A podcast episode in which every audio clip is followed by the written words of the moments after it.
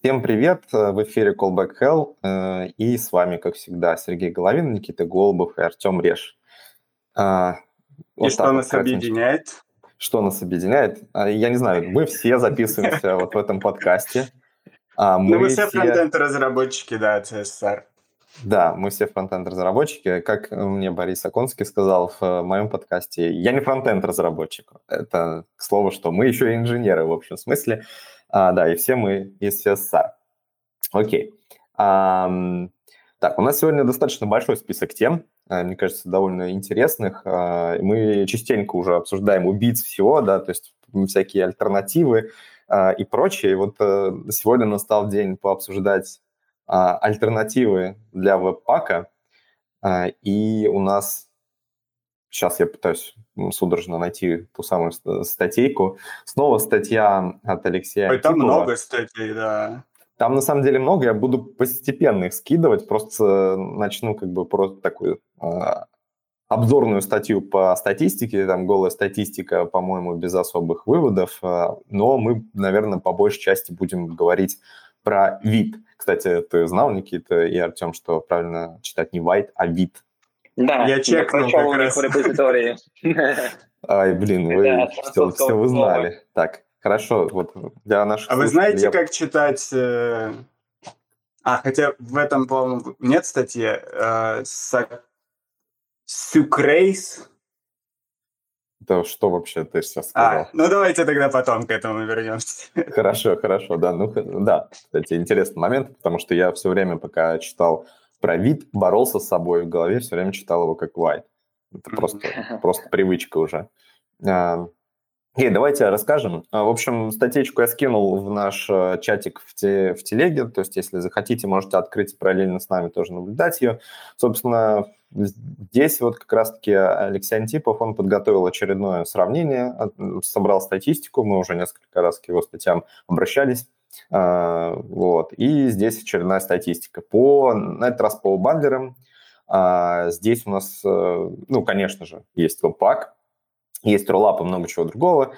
А, Ну, есть э, такие интересные представители а, бандлеров, достаточно новые и перспективные, как вот этот а, самый вид. Есть Snowpack, ну, наверное, про него сегодня мало будем говорить, потому что сейчас вид прямо на волне популярности. А, Есть ESBuild, а, WMR, ну, и там Browserify есть еще, микробандл. Но что самое интересное, что мы все понимаем, наверное, что в большинстве проектов сейчас используется Webpack. И все прекрасно понимают, что Webpack, наверное, не самое идеальное решение, э, отчасти из-за того, что он не самый быстрый, далеко не самый быстрый, мягко скажем, не самый удобный, наверное, потому что э, сконфигурировать его непростая задача. Неспроста появляются шутки про Webpack Инженеров. архитекторов, да, Мгм. инженеров, которые должны отдельно работать наравне с разработчиками.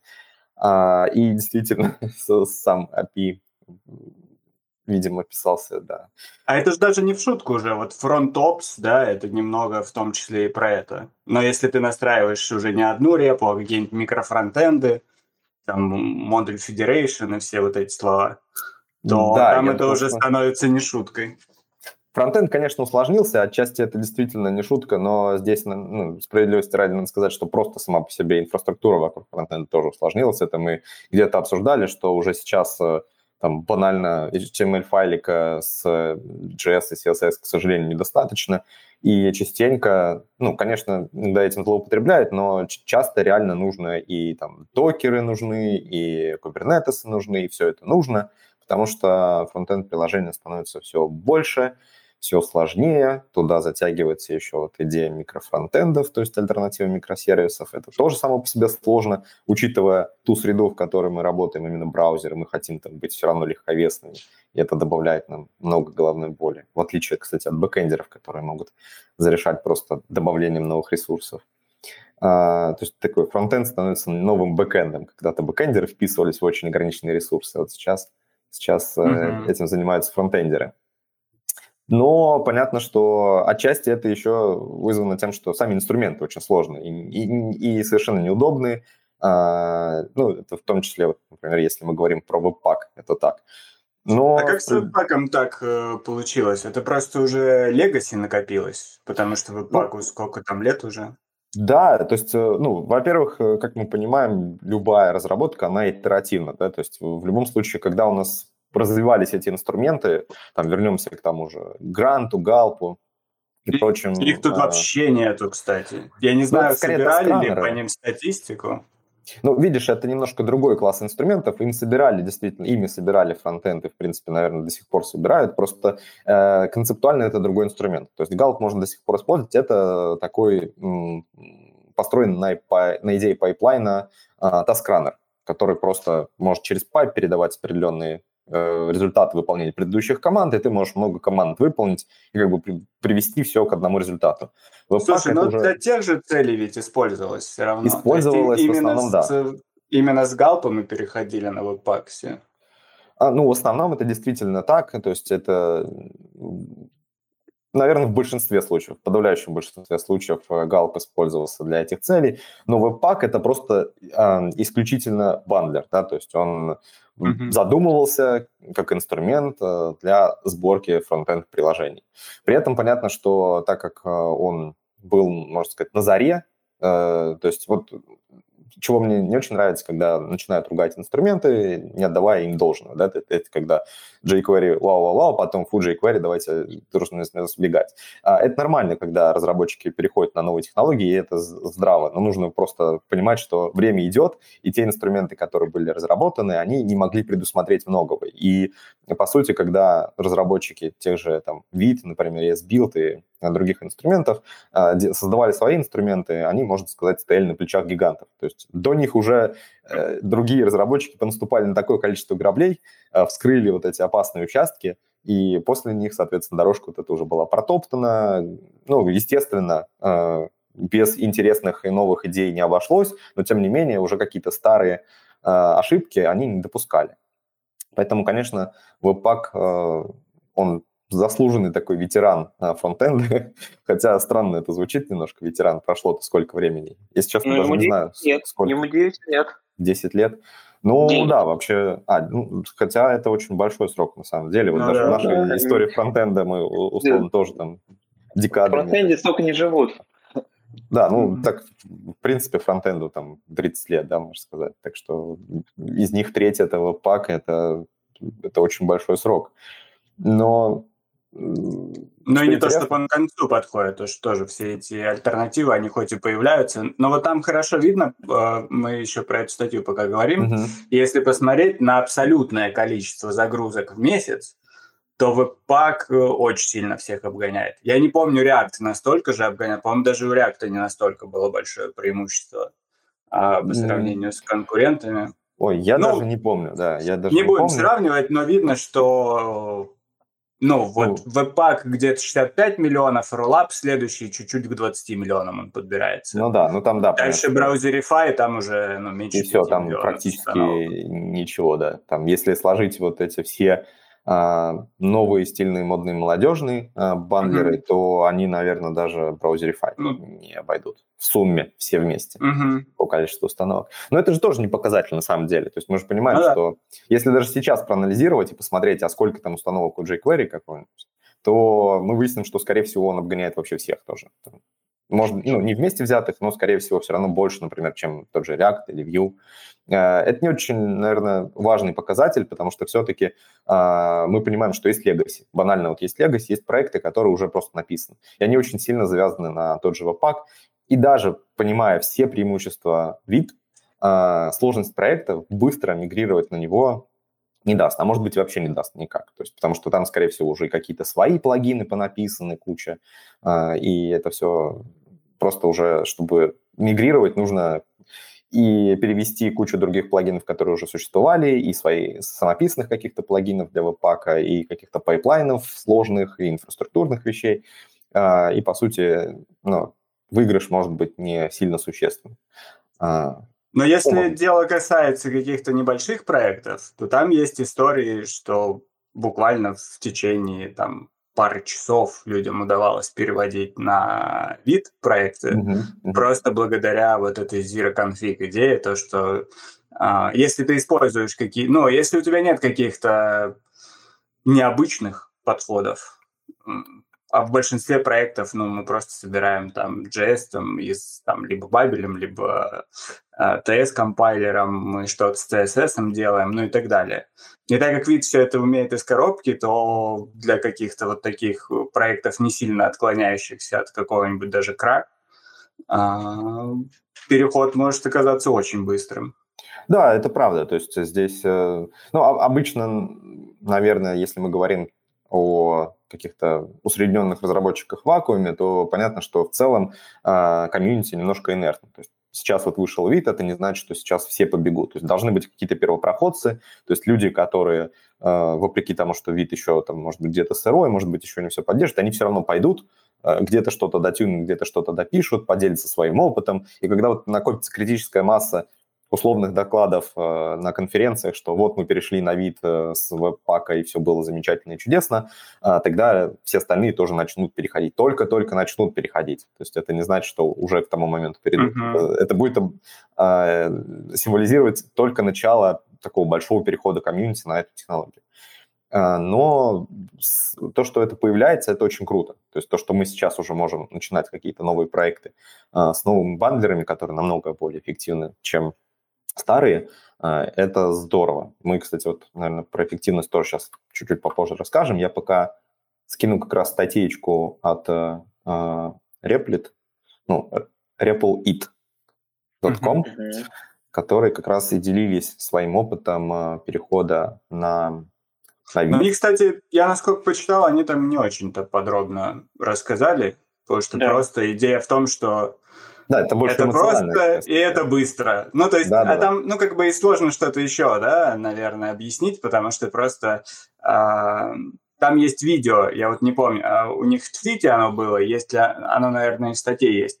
Там видео, где просто они слева-справа в разных окнах запускают э, да, сборку да, да. проекта, не сборку, запуск э, проекта холодный, где сервера на, ну, на веб-паке и на вид. И там mm-hmm. разница просто заметна, и как бы получив такой результат, они понятно, почему решили отдать предпочтение вид. Мне, конечно, было бы интереснее узнать из их статьи, с какими там проблемами сталкивались при переходе. Вот, ну, Судя по всему, особо, и, особо и не сталкивались они с проблемами. Может быть, ну, конечно, Ну, похоже. Э, какой у них стек, интересно, тогда был, что они так типа легко... И какие у них там были настройки веб-пак? Или если у них вообще был веб-пак? Ну, а, тут же еще особенность проекта сказывается. Это же, насколько понимаю, просто именно ну, а... понимаю, TypeScript и React был. По крайней мере, они говорили о том, что использовали. Ну, скорее про то, что не то, какой у них стат, а то, что у них продукт – это онлайновая id То есть что-то mm-hmm. вроде код да. или код сэндбокса. И, mm-hmm. по сути, ну, в код сэндбоксе тоже, я не помню, код сэндбокс, по-моему, парсел раньше использовали. А, но тоже что-то, чтобы как можно сильнее минифицировать а, mm-hmm. конфиг. Ну, единственное, в CodeSandbox, по-моему, самому можно сборку настраивать. Вот это я точно уже, наверное, не скажу. Вот, ну и тут такая идея, если их цель дать тебе какую-то онлайн-идешку для быстрой, э, для быстрых экспериментов, то вид для этого очень хорошо подходит. Да, безусловно. Мне кажется, во многом вид э, подходит не только для быстрых экспериментов. Вот давайте, может, поговорим тогда уже про то, что это вообще за зверь такой, то есть что он из себя представляет и почему он такой быстрый. А, давайте я, я... Угу. поверхностно, ну, раска... попробую рассказать поверхностно. На самом деле там можно у них на сайте почитать более подробно в разделе Why With. Я сейчас тоже скину наш чатик и пока буду рассказывать. А, собственно, в чем идея? А, ребята из ВИД э, решили разделить, а, ну, как бы сборку на две части, на две большие части. Первая – это они понимают, что, допустим, dependency наши меняются не так часто, и, соответственно, dependency – это вообще зачастую большая часть э, проекта. Э, не всегда, но все равно это как минимум очень значимая часть проекта, там очень много кода. Э, при этом можно это dependency прибилдить, то есть просто заранее собрать, и для вот этой заранее сборки они используют ESBuild. При этом ESBuild там они объясняют еще, почему они, например, ESBuild не используют для бандлинга, для продакшена, но вообще ESBuild э, сам себе это бандлер, который тоже в списке у нас вот в этой статье есть, он написан на Go, и он достаточно быстрый. То есть он там э, в как, по крайней мере, у них, кстати, написано, там, видимо, они брали из каких-то бенчмарков самого S-билда, ну, в 10-100 раз быстрее. Видимо, зависит от того, что он там собирает, с какими типами модулей он работает. А, но у них описаны были проблемы, что он не все может. А, я точно не помню, какие у него есть проблемы. Там, по-моему, с бандлингом CSS у него есть проблемы определенные. Но там пока нет вообще бандлинга да, CSS, да, да. он у них в планах. И вот, там да. тоже, что интересно, есть вещи, которые они вообще не планируют добавлять а, сами. Угу. А, там, например, э, ну, hot model reloading. Угу. Они вообще не планируют его поддержку, но при этом, ну вот, например, э, вид есть hot model reloading, ну потому что они не esbuild для этого используют. Но они там вообще используют же э, ECMAScript модуль, да?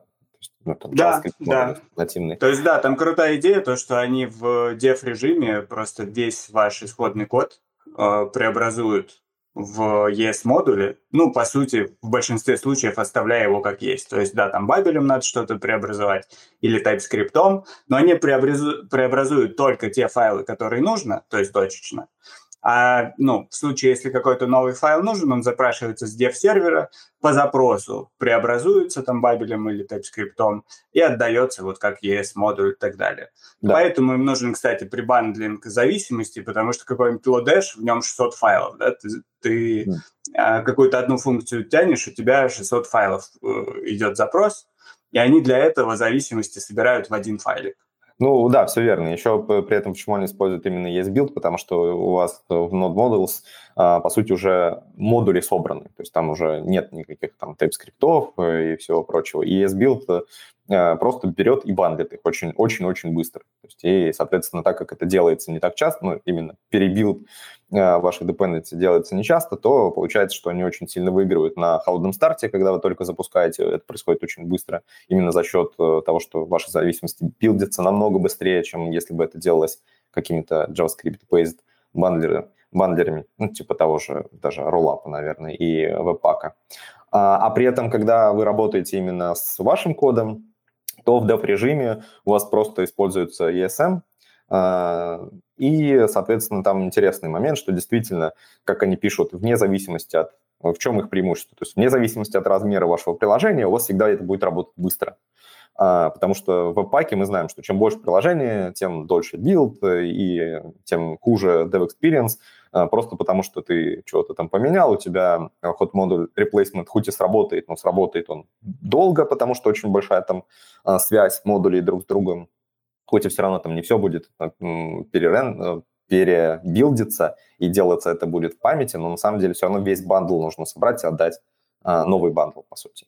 А здесь, в данном случае, мы, во-первых, действительно используем только те файлы, то есть, вернее, перезапрашиваем только те файлы, которые требуются, и при этом еще часть работы вообще на браузере перекладывается. Например, сам Vite никаких там кэшей не имеет, он отдает просто, он работает по HTTP, что неудивительно, а, и, соответственно, он просто кэширует жестко файлы, которые отдает, соответственно, там пишут, что они, ну, выставляют там а, MaxH очень большой, ставят, что это immutable, а, и общаются, если ничего не изменилось, то просто говорят not modified. То есть все, у вас браузер, по сути, закэшировал ваши файлы, и то, что у вас не меняется, перезагружаться не будет.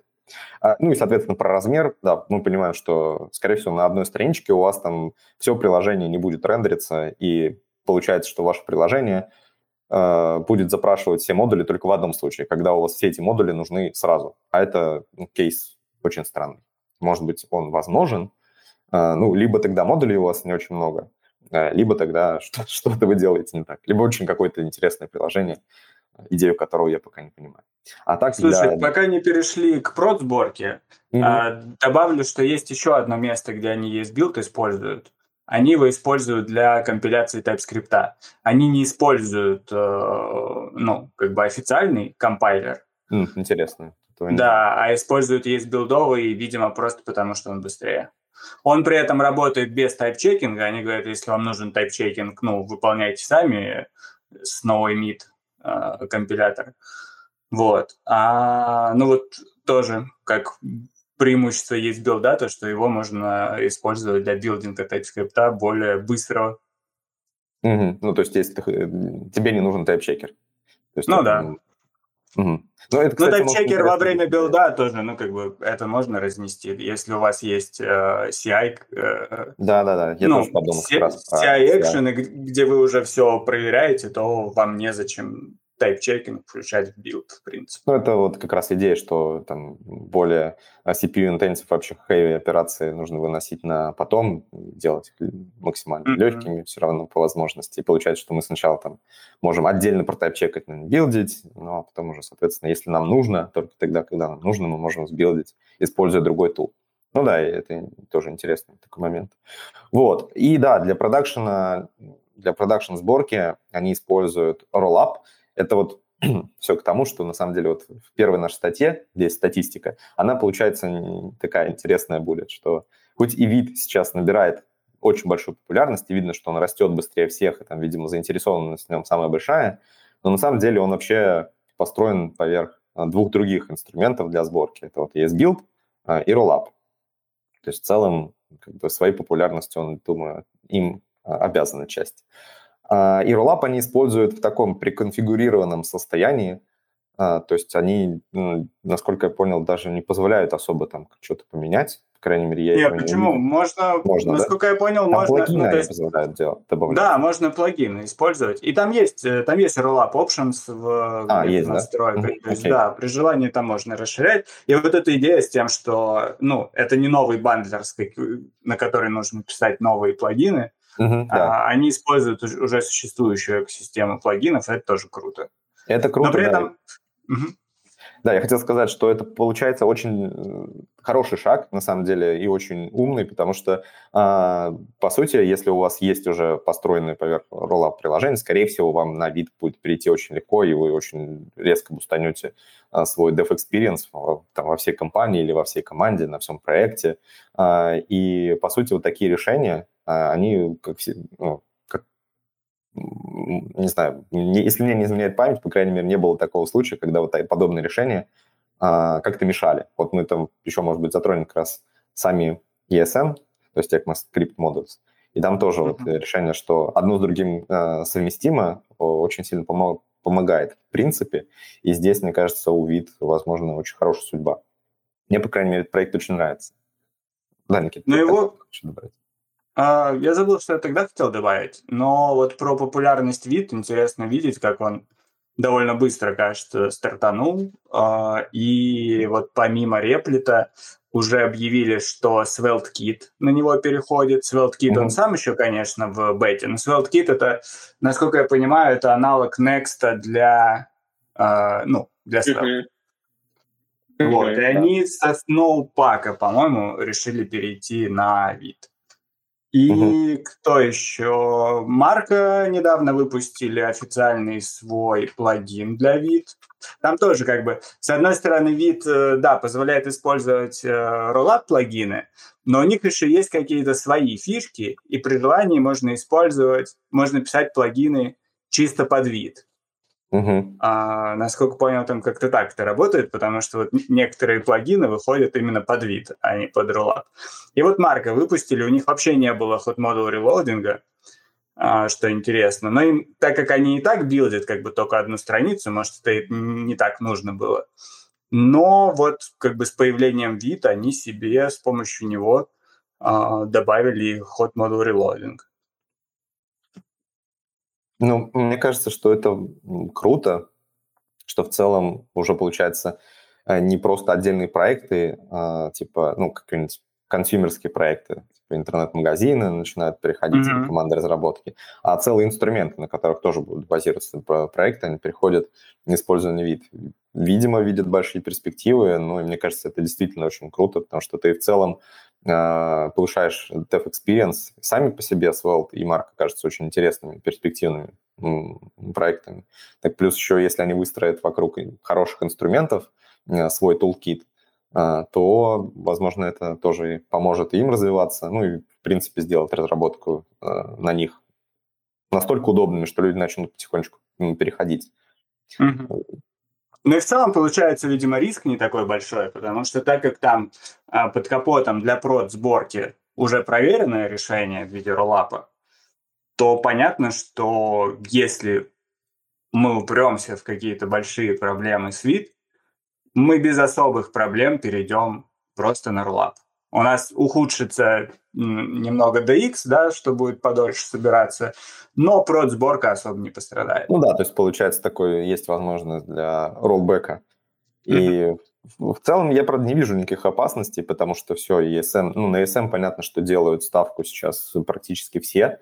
Мы можем тоже сейчас про это поговорить немного. И кажется, что за ними будущее в любом случае. То есть, во-первых, они уже э, очень долго форсировались, развивались, и сейчас уже крупные игроки, ну, типа, браузер уже поддерживают. Там, Node.js уже тоже по, объявил о том, что он будет деприкейтить э, CommonJS. А, и, ну, даже не будет, вернее, задеприкейтил, по сути, CommonJS, просто сейчас мы можем еще им пользоваться, но в будущих версиях уже, а, по сути, через какое-то время, правда, через много, наверное, еще э, Они времени. вообще планируют избавиться, да, от э, ну, Да, и, ну вообще от ESM, в принципе, не, возможно, конечно, под давлением общественности, если это потребуется, они будут продолжать поддержку, но кажется, что такого не случится. Но я надеюсь, что такого не случится, потому что uh-huh. ну, мы долго страдали уже от э, разных типов модулей, от того, что есть э, фрагментация в этих модулях. Uh-huh. Худо-бедно пришли э, хотя бы к двум вариантам синтаксиса, э, и, наконец-то, можно сказать, что один начинает уже побеждать, причем побеждать не потому, что есть какая-то жесткая конкуренция, один борется с другим, а потому что все понимают, что ну, это, это нормально, что мы на него перейдем, потому что он самый удобный, э, самый не знаю, то есть он не то, что хотел сказать сам выразительный, тут дело не в выразительности, а то, что он уже сам продуманный. То есть там... Ну и он смог... нативно поддерживается браузерами, это да, ну, не, самый он, большой плюс. Да, это действительно, ну, то есть э, браузерами там мог поддержаться, например, как, ну, там на самом деле не мог, но типа какой-нибудь вариант э, CommonJS мог поддержаться браузерами, типа mm-hmm. какая-то типа суперсет CommonJS, который бы работал и в браузерах, и, и в Node.js но такого не произошло, потому что там есть определенные свои проблемы. А, ну и плюс ко всему, как я и говорил, то есть э, уже мы прошли там через различные виды модулей, мы тоже были разные варианты, понаступали на грабли, посмотрели на другие экосистемы в других языках, а, ну и продумали вот, э, как мне кажется, довольно хорошую систему модулей. Э, и поэтому, в принципе, всем очевидно, что нужно постепенно на эту систему переходить. Единственное, что есть, опять-таки, проблема инертности комьюнити. А, и вот с этой проблемой а, есть вариант радикально бороться. То есть там сейчас, если вы хотите рассказать, расскажите. Я сейчас пока скину как раз а, твит Андрея Ситника на эту тему. Да, у меня, правда, Телеграм не дает мне это сделать прямо в данный момент. А, ну да, там идея... Что... Давайте. Ты про то, что э, Андрей призывает отказываться от э, CommonJS модулей и везде в той библиотеке экспортировать как э, ES модули?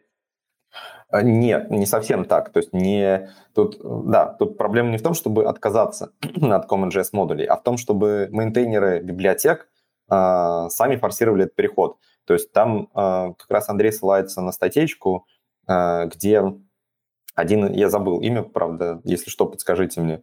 Один из э, дизайнеров, один из разработчиков э, ESM э, предлагает стратегии по внедрению вот этих модулей. Одна из стратегий – это то, что мейнтейнеры библиотек, от которых многие другие библиотеки зависят, ну, то есть там какие-нибудь библиотеки низкого уровня, то есть low-level libraries, mm-hmm. они начнут просто сами переходить в новых мажорных версиях на ESM. Соответственно, библиотеки, которые их будут использовать, они, э, то есть они, вот эти low-level библиотеки, они просто не будут уже предлагать э, CommonJS модули, и, соответственно, это заставит э, библиотеки уровня выше тоже переходить на ES модуль. И, соответственно, то есть таким образом мы запускаем цепную реакцию, что вот э, от этих low библиотек э, постепенно расходится вот этот переход на ES-модули, э, более крупные библиотеки переходят на ES-модули, ну и, соответственно, финальные приложения тоже переходят на ES-модули, потому что ну, все библиотеки уже там. Ну и, соответственно, mm-hmm. тебе становится уже неудобно даже использовать эти CommonJS модули, тебе проще использовать ES модули и отказаться от тех, кто их не поддерживает, найти какие-то альтернативы. И ну, происходит вот этот эффект комьюнити, когда комьюнити, по сути, само решило что им нужно. А, и все остальные мейнтейнеры, они либо вынуждены примкнуть к этому движению, а, ну, либо они вынуждены подвергнуться забвению, потому что появятся какие-то альтернативы в виде форков, например, которые эти ES-модули добавят. Благо, там... Слушай, а есть возможность сложно. использовать в CommonJS проекте а, ES, ну, библиотеку на ES-модулях?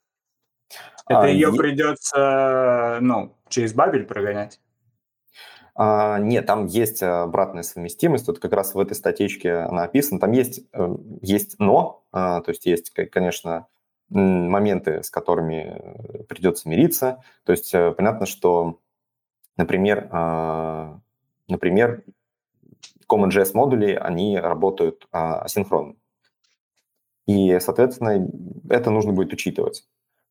И, по-моему, есть еще определенные проблемы с фоллбеками, так, если честно, сходу, сходу не припоминаю, но есть еще ну, То есть проблемы. это можно, но, опять же, это как раз будет сложности для авторов таких библиотек, и им будет проще переходить на ES-модули, чем пытаться а, вот это дело поддерживать. Ну, совместимость своей библиотеки с зависимостями, еще и свою библиотеку по-разному билдить. Ну, поддерживать две системы модулей – это всегда ну, головная боль, да, потому что mm-hmm. есть определенная разница, нужно учитывать что-то и там, и там. Чем сложнее библиотека, тем ну, сложнее будет эта поддержка. Наверное, не настолько она прям сложная, потому что здесь вопрос только в, в итоге в сборке, и, в принципе, инструменты могут с этим справляться.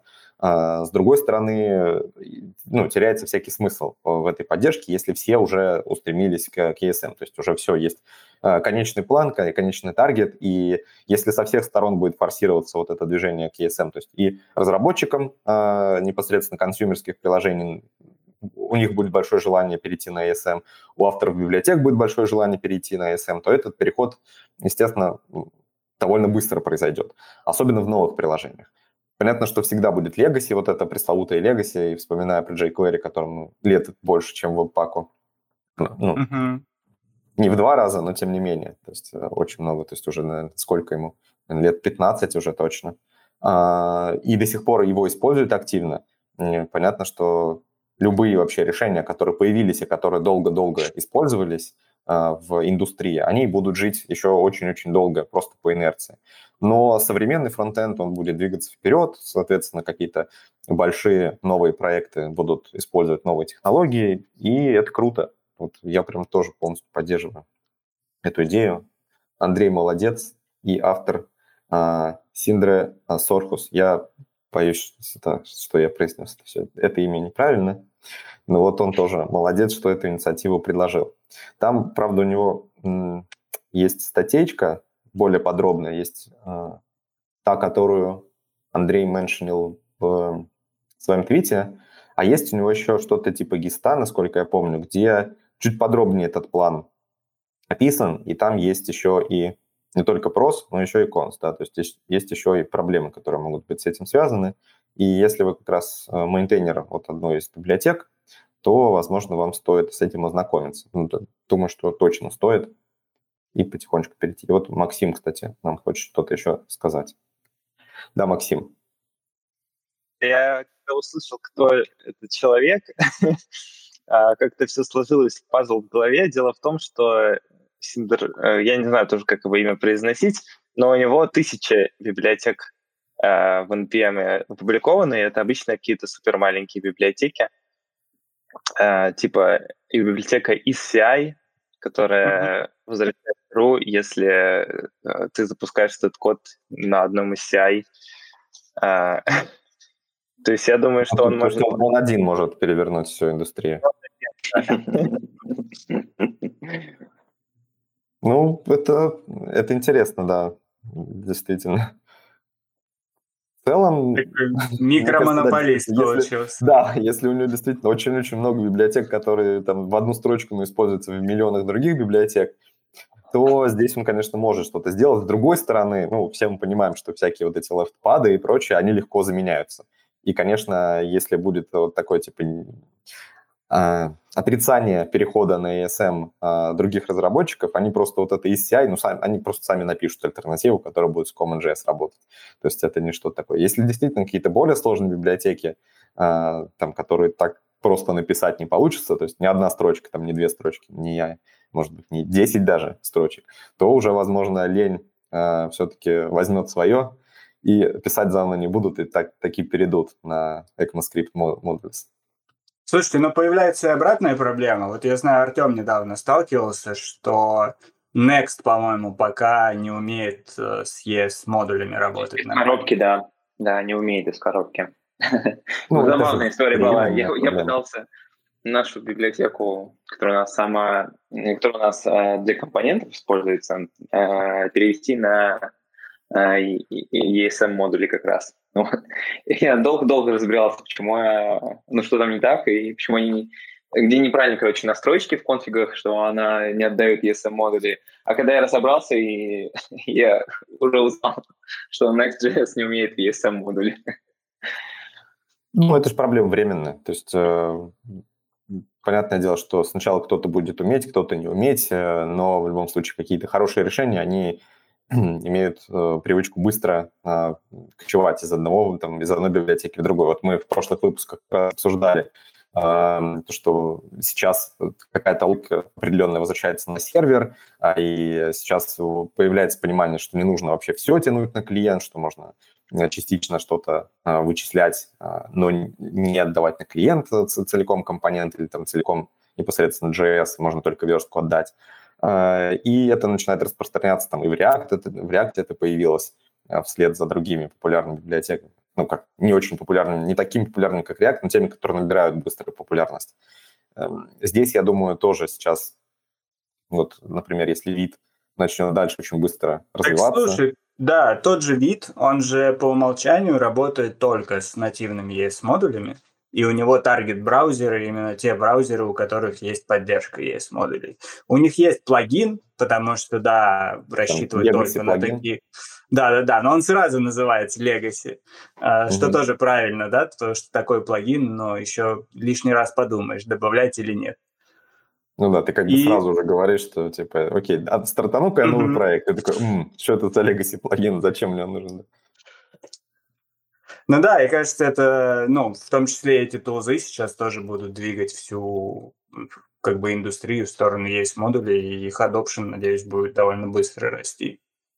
Да, это было бы очень круто. Надеюсь, что действительно так и будет, э, потому что, ну, действительно, мы настрадались от всяких детских ошибок, которые нас совершали просто потому, что много чего не было предусмотрено, а, но сообщество потихонечку все это выправляет, и, в принципе, мне кажется, что сейчас JS-комьюнити, оно самое, наверное, такое быстро развивающееся, с массой интересных идей, а, это вот как раз, а, по-моему, мы в этом подкасте ни разу не упоминали, но где-то в Remote Talk я а, упоминал уже про их Удукац, который там тред писал про то, что фронтендеры герои. Как бы пафосно это не звучало, но на самом деле действительно сейчас там очень много сложностей, очень много превознемоганий, много классных идей интересных.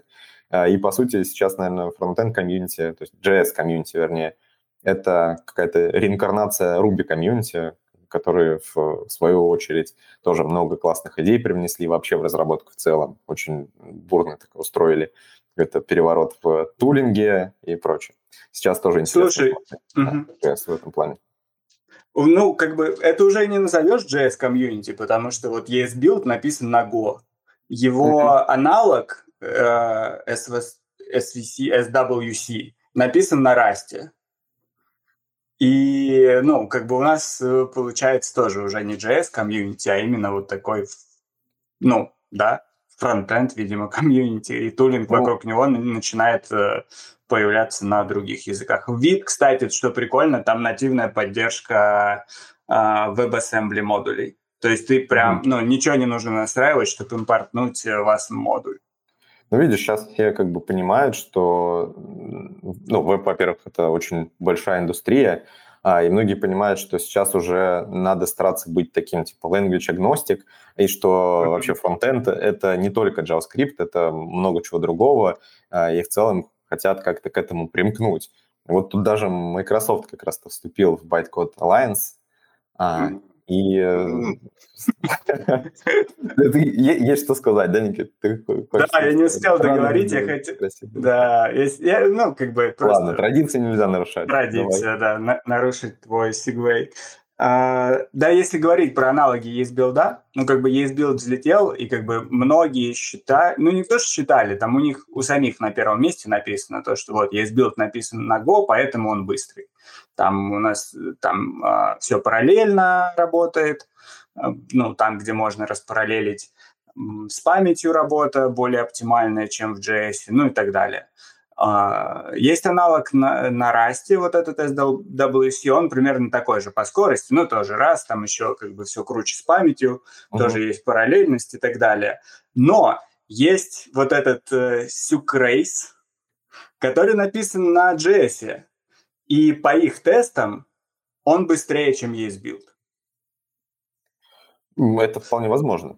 То есть, То есть тут дело уже не в том, э, по-моему, тоже Андрей Ситник про это писал. Да, что, да, я видел, да. Угу. Да, дело уже не столько в новых языках, а просто в тех устаревших там где-то подходах, которые использовались в старых э, бандлерах, которые э, на каждую э, ну, на каждое преобразование, да, они проходят заново там берут все модули, конвертируют, потом еще раз, еще раз, еще раз для каждого плагина, для каждого инструмента и так далее.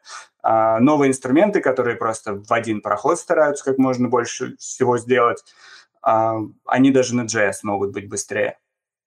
Ну, JS, в принципе, очень быстрый язык, а... на самом деле. То есть там, конечно, на при холодном старте он не будет таким быстрым, как э, там Rust тот же, но в целом, если мы говорим про какой-то запущенный процесс, который очень много раз ребилдится, он может быть достаточно быстрым. А можно я вмешаюсь? Тут, э, кажется, их не совсем корректно сравнивать. Если я правильно помню, то вот этот э, Сюкрейс, э, его идея в том, что он э, выкинул большую часть фич из Бабеля. Типа, да, это форк Бабеля, да. Угу. Удалили все, и осталось э, только маленькое, ну, маленький кусочек фич. И, естественно, если у тебя меньше фича, она работает быстрее. А поэтому как бы сравнивать это с ES-билдом не совсем корректно получается. Наверное, там, там можно, конечно. Зависит от, наверное, цели и результата, которые ты хочешь получить. Если тебе в целом подходит этот тул, то, наверное, можно и сравнить. Но ну, они в своих бенчмарках э, одно и то же, собственно, собирают. То есть, если ты собираешь проект там на TypeScript или с JSX, то они решают одну и ту же как бы проблему. И то, как, например, вид использует ESBuild, они потенциально могли бы использовать и какие-то его аналоги. Ну, это правда. Я имею в виду, что э, если выбираешь один или другой э, проект, ну, для своего проекта один или другой инструмент, то да, абсолютно без разницы, э, там, какие фичи используются, какие, ну, какие фичи есть, каких нет. Главное, есть те, которые тебе нужны или нет. Но также не стоит э, как бы говорить, что они придумали какие-то классные алгоритмы, которые э, все делают быстро, а там Бабель плохие алгоритмы, которые медленно работают. А тут скорее, ну, они Скоп, в скопе делают. Угу. Да. Окей, да. Классиком бенчмаркания. То есть, когда ты побенчмаркал так, что твой инструмент самый быстрый. Но ну, если честно, Но ну, я не очень классно. смотрел там. Да, Максим. Вообще классно, что получилось, потому что что такое появилось, потому что есть новые версии ноды, в первую очередь, и не браузеров даже, для которых это супер актуально, потому что они все поддерживают.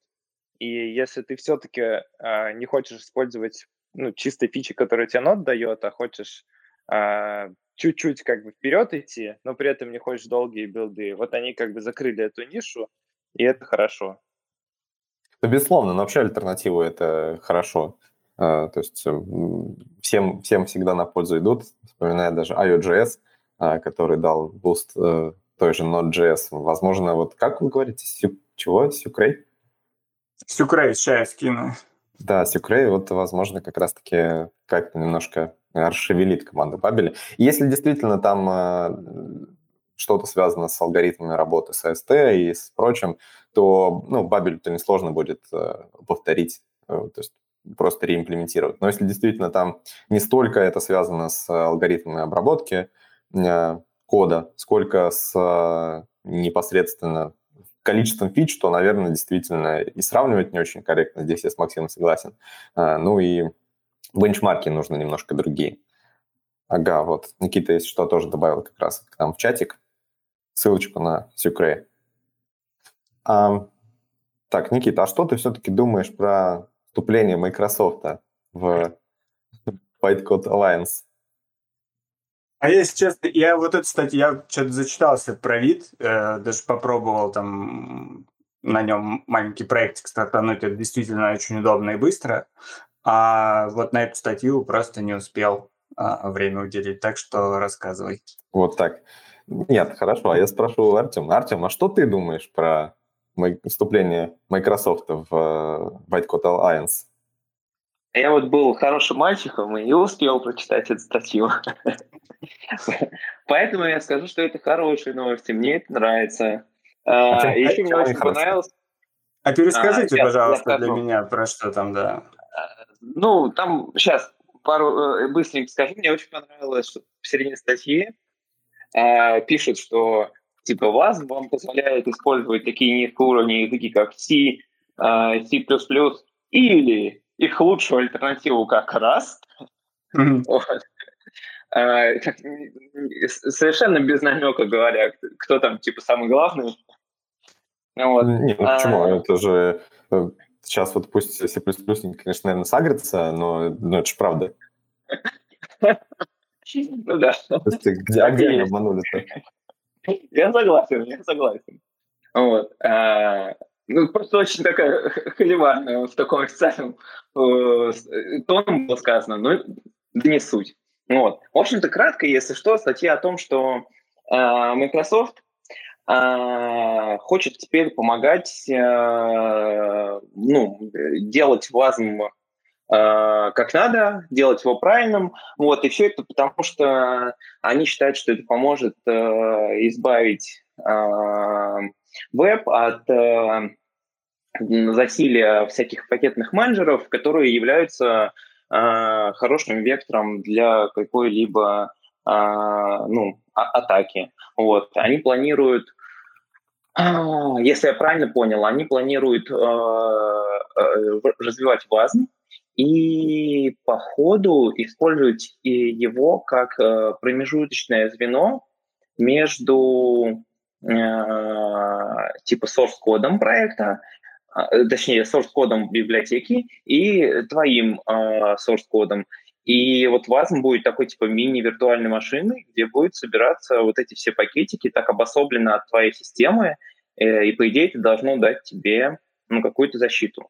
Вот. Это весь лейтмотив. А, я надеюсь, я его правильно понял. Вот, если нет, то поправьте меня, пожалуйста. Да, есть пару ремарочек. Там единственное, что все-таки это не совсем прям про веб, а это скорее про модули, которые будут у тебя запускаться в ноде. Это в том числе могут быть какие-нибудь dev dependency, да, то есть, но это опять-таки не про то, что у тебя будет веб, на веб-страничке какой-то крутиться WebAssembly модуль, который там как-то будет э, несекьюрно что-то делать. Потому что у него, ну, по дефолту еще и браузер сам по себе такой сэндбокс, который достаточно э, безопасный. Ну, не считая там какие-то кейсы с уязвимости самого браузера, но в целом сэндбокс этот безопасный.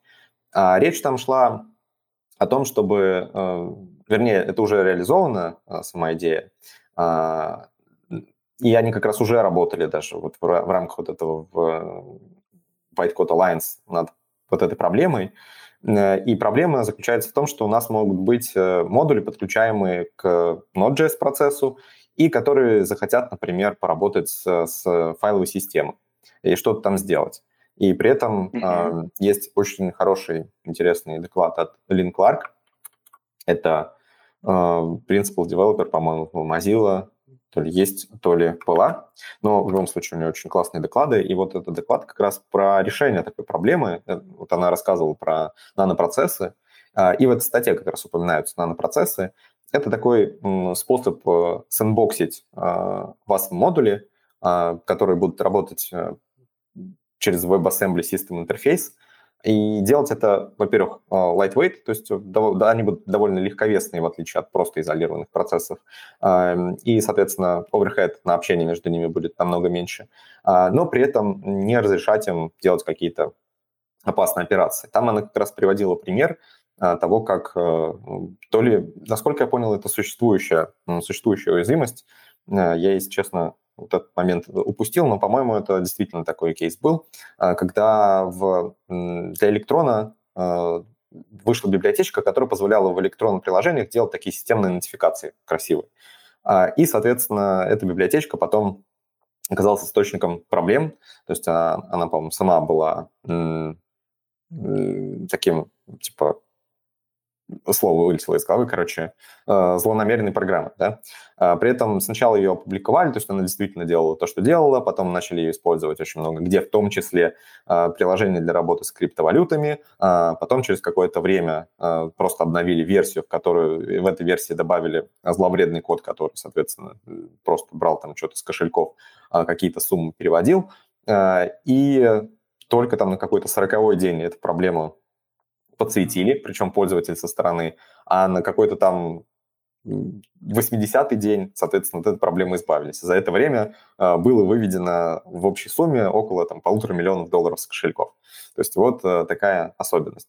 Потому как, по сути, вот просто этот модуль э, в электроне, так как электрон это на десктопе запущен, просто там отчасти, ну, там есть Node.js процесс, то, соответственно, этот код мог делать практически все, что угодно, что ему нужно было, он это и делал. А, и вот как альтернатива различным а, типа способам подключения какого-то кода, а, секьюрного подключения, вот предложили э, идею нанопроцессов. При этом э, сам Microsoft, он хочет сделать вот эти нанопроцессы альтернативой микросервисам. То есть вместо того, чтобы как-то разделять какой-то код на микросервисы, а, мы просто будем изолировать их нанопроцессы. Нанопроцессы будут общаться с основным процессом, при этом они будут секьюрны. А, и эта инициатива идет а, от их э, Azure Cloud. То есть там как раз, по-моему, CTO Azure Cloud высказывался, что вот эта идея нанопроцессов – это очень серьезный сдвиг, и вот они будут э, плотно работать над тем, чтобы доработать их и начать внедрять уже в их э, облачную экосистему. То есть мы видим, что сейчас веб и все, что вокруг веба, в том числе WebAssembly, становятся такими э, китами индустрии, и за этим очень интересно наблюдать, потому что, по сути, сейчас вот э, с развитием WebAssembly мы понимаем, что э, мы можем переиспользовать уже код, написанный много-много лет назад на языках типа того же C, C++, Rust. Rust, ладно, это новый язык, но C, C++, на нем написано огромное количество кода. И, например, если мы захотим как-то перекодировать видео э, и делать это в Node.js, то мы можем уже не использовать просто внешние колы каких-то библиотек, а использовать, например, ну, те же нанопроцессы а, и работать с этим изолированно. При этом, ну, то есть нам ничего не мешает работать с этим ну, настолько эффективно, насколько это возможно. Слушай, а если, ну, это получается именно безопасность касательно вас модулей, правильно? Да, да, ну то есть это... То есть, но, но процесс все равно мож, может обходить эти... Э, ну, если ты работаешь просто с нод-процессами, а, то да, то есть если у тебя нод-процесс, который там загрузил который, какую-то э, библиотеку, которая сама по себе творит какую-то дичь, э, то, соответственно, ну, ты сам себе злой Буратино, и здесь э, ну, никаких э, никаких альтернативных решений э, нет. То есть ты просто установил э, что-то, что не секьюрно. И, соответственно, ты с, ним, с этим работаешь, и ты запускаешь это как э, часть основного процесса. А с другой стороны, если ты хочешь как бы переложить себя ответственность условно и как-то себя обезопасить, то ты можешь там пойти там разными путями. Например, есть решение в виде Дина, да, когда мы знаем, что Дина сам по себе очень закрыт по умолчанию, и ты там разрешаешь ему многое только по, запу ну, специальными флагами, соответственно, если у тебя зависимость чего-то запросит, я хочу работать с файловой системой, а ты вообще не предполагал такого, то э, Дина не разрешит это делать, да? А с другой стороны, если ты хочешь все-таки не переходить на новый рантайм, совершенно новый, остаться в пределах знакомого рантайма, но при этом иметь возможность работать с каким-то кодом, особенно э, тем кодом, который в, в нативный бинарник компилируется, то здесь в качестве альтернативы ты можешь компилировать вот WebAssembly и запускать это в виде вот этого нанопроцесса, который будет работать через э, WebAssembly System Interface. Вот, и они как бы позволяют это делать еще и секьюрно, и еще и эффективно. Слушайте, а при чем тут Microsoft? Microsoft, так я же говорил, что там типа как раз вот э, чувак из Azure, а, это же Microsoft а, облако, да. да точно. он очень в этом заинтересован, потому что, по сути, а, ты можешь немножко альтернативный способ а, запуска приложений предоставить в Azure в том же. И э, вообще идея того, что типа ты можешь сделать какой-то тонкий интерфейс, который с которым ты будешь общаться JS, а при этом за ним будут э, стоять более сложные приложения, написанные на том же C++, и еще чем-то, и при этом они будут изолированы, то есть они будут довольно а, сейфовы. Э, это довольно хорошая идея. То есть ты при этом можешь строить какие-нибудь, ну, типа, какую-нибудь альтернативу э, Amazon лямбдам, да, то есть ты построил, типа, альтернативу Amazon лямбдам, при этом ты используешь э, очень простой интерфейс, понятный, который универсальный, э, легко переиспользуемый, э, и все, ты предоставляешь наружу какую-то api с которым работает JS, и ты понимаешь, что внутри, даже если JS захочет что-то сделать, Э, плохое в рамках всего вот этого клауда, он этого сделать не сможет. Ну, потому что вот э, эта технология не позволяет. Интересно. Для сравнения сейчас э, приходится... Как выглядят все эти Amazon лямбды? У тебя есть какие-то небольшие функции, которые, по сути, ну, обрабатывают один request. И они выполняются, ну, там, 10 миллисекунд. Э, и тебе для того, чтобы реализовать это, нужно Э, помимо самого Node.js э, запустить, который будет эту функцию выполнять, еще запустить там докер какой-нибудь или что-нибудь такое, который будет это все изолировать. И э, по сравнению с по сравнению с запуском функции, которая выполняется 10 миллисекунд, это очень долго. То есть это огромный overhead получается.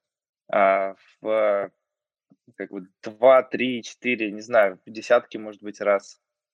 А если сделать такую систему, как вот Сергей рассказал, а, это будет совсем маленький э, overhead, потому что он будет, получается, самим рантаймом поддерживаться, и они сэкономят кучу денег. Ну, на самом деле все сэкономят кучу денег. То есть получается, что и конечные потребители сэкономят кучу денег. Просто за счет того, что... Меньше минут будет, да? И меньше минут будет, ну и сами цены начнут э, падать. То есть мы же понимаем, что вот эти все оверхеды, они выливаются в процессорное время, которое стоит денег, потому что это все запускается в дата-центрах, а, и мы оплачиваем, по сути, работу дата-центров. Просто вот, когда мы там идем на какой-нибудь Amazon и работаем с этими лямбдами, мы оплачиваем вот это все, вот эти их ресурсы, там память, э, там, ну, в случае с лямбдами нет, ну, там, в случае вообще с Amazon в целом это память, жесткие диски а, и процессор а, ну и какую-то еще сетевую нагрузку, да, то есть вот вообще, в принципе, утилизацию сети. А, когда у нас что-то дешевеет, а что-то там, например, коммуникация сетевая вдруг стала дешевле, то мы начинаем за нее тоже платить меньше, потому что а, Amazon, Amazon выгоднее тоже снизить цены, чтобы к ним перешли. Ну и, понятно, здесь вот закон рынка работает, просто что ты видишь, окей, там у Amazon подешевело, у нас, э, например, Network Intensive приложение, мы идем туда.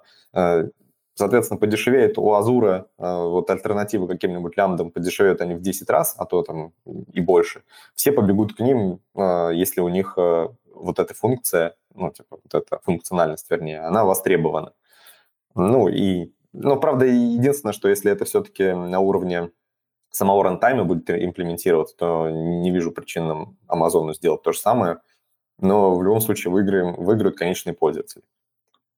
Вот, как-то так.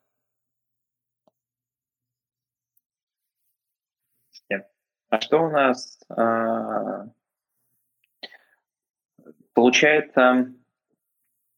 Э, я, если честно, вот на самом деле чуть-чуть не до конца не понял, как именно будет работать э, вот этот важный модуль, как они будут э, предотвращать э, вектор атаки.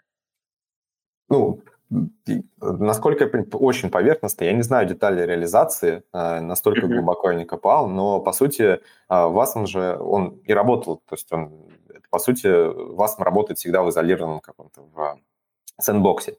А единственное, что раньше вот не было именно вот этой абстракции в виде нанопроцессов, а нанопроцессы – это а, облегченный облегченный способ коммуникации между сэндбоксами. То есть там не проблема самого сэндбокса, то есть э, не в изоляции э, дела, изолировать-то можно, а сделать так, чтобы э, с одной стороны это было изолировано, с другой стороны сами по себе вот эти маленькие кусочки изолированные, они могли очень быстро а, общаться.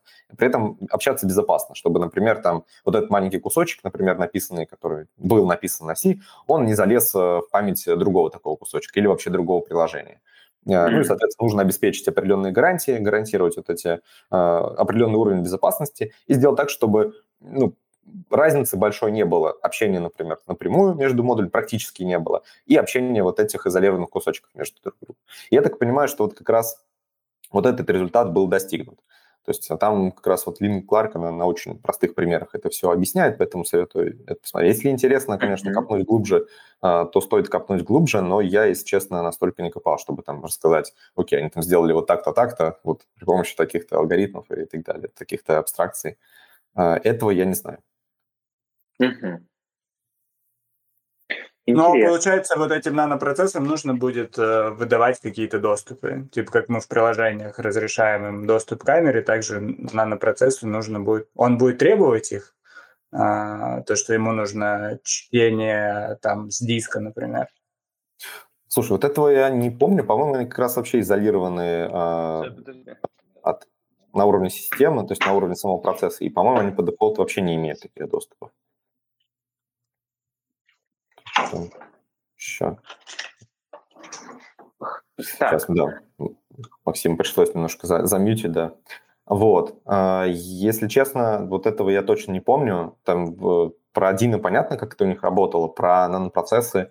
А, не про очень. Дина рассказывали что-то похожее. Да, про Дина, про Дина это mm-hmm. за флагами, да, когда, когда ты как раз просто флагами там, э, запрещаешь вернее, наоборот, ты разрешаешь, там по умолчанию все запрещено, ты разрешаешь, что ты можешь там работать сетью, ты можешь там с файловой системой работать, и, там, или, например, только читать или только писать, и, ну, такие все вещи.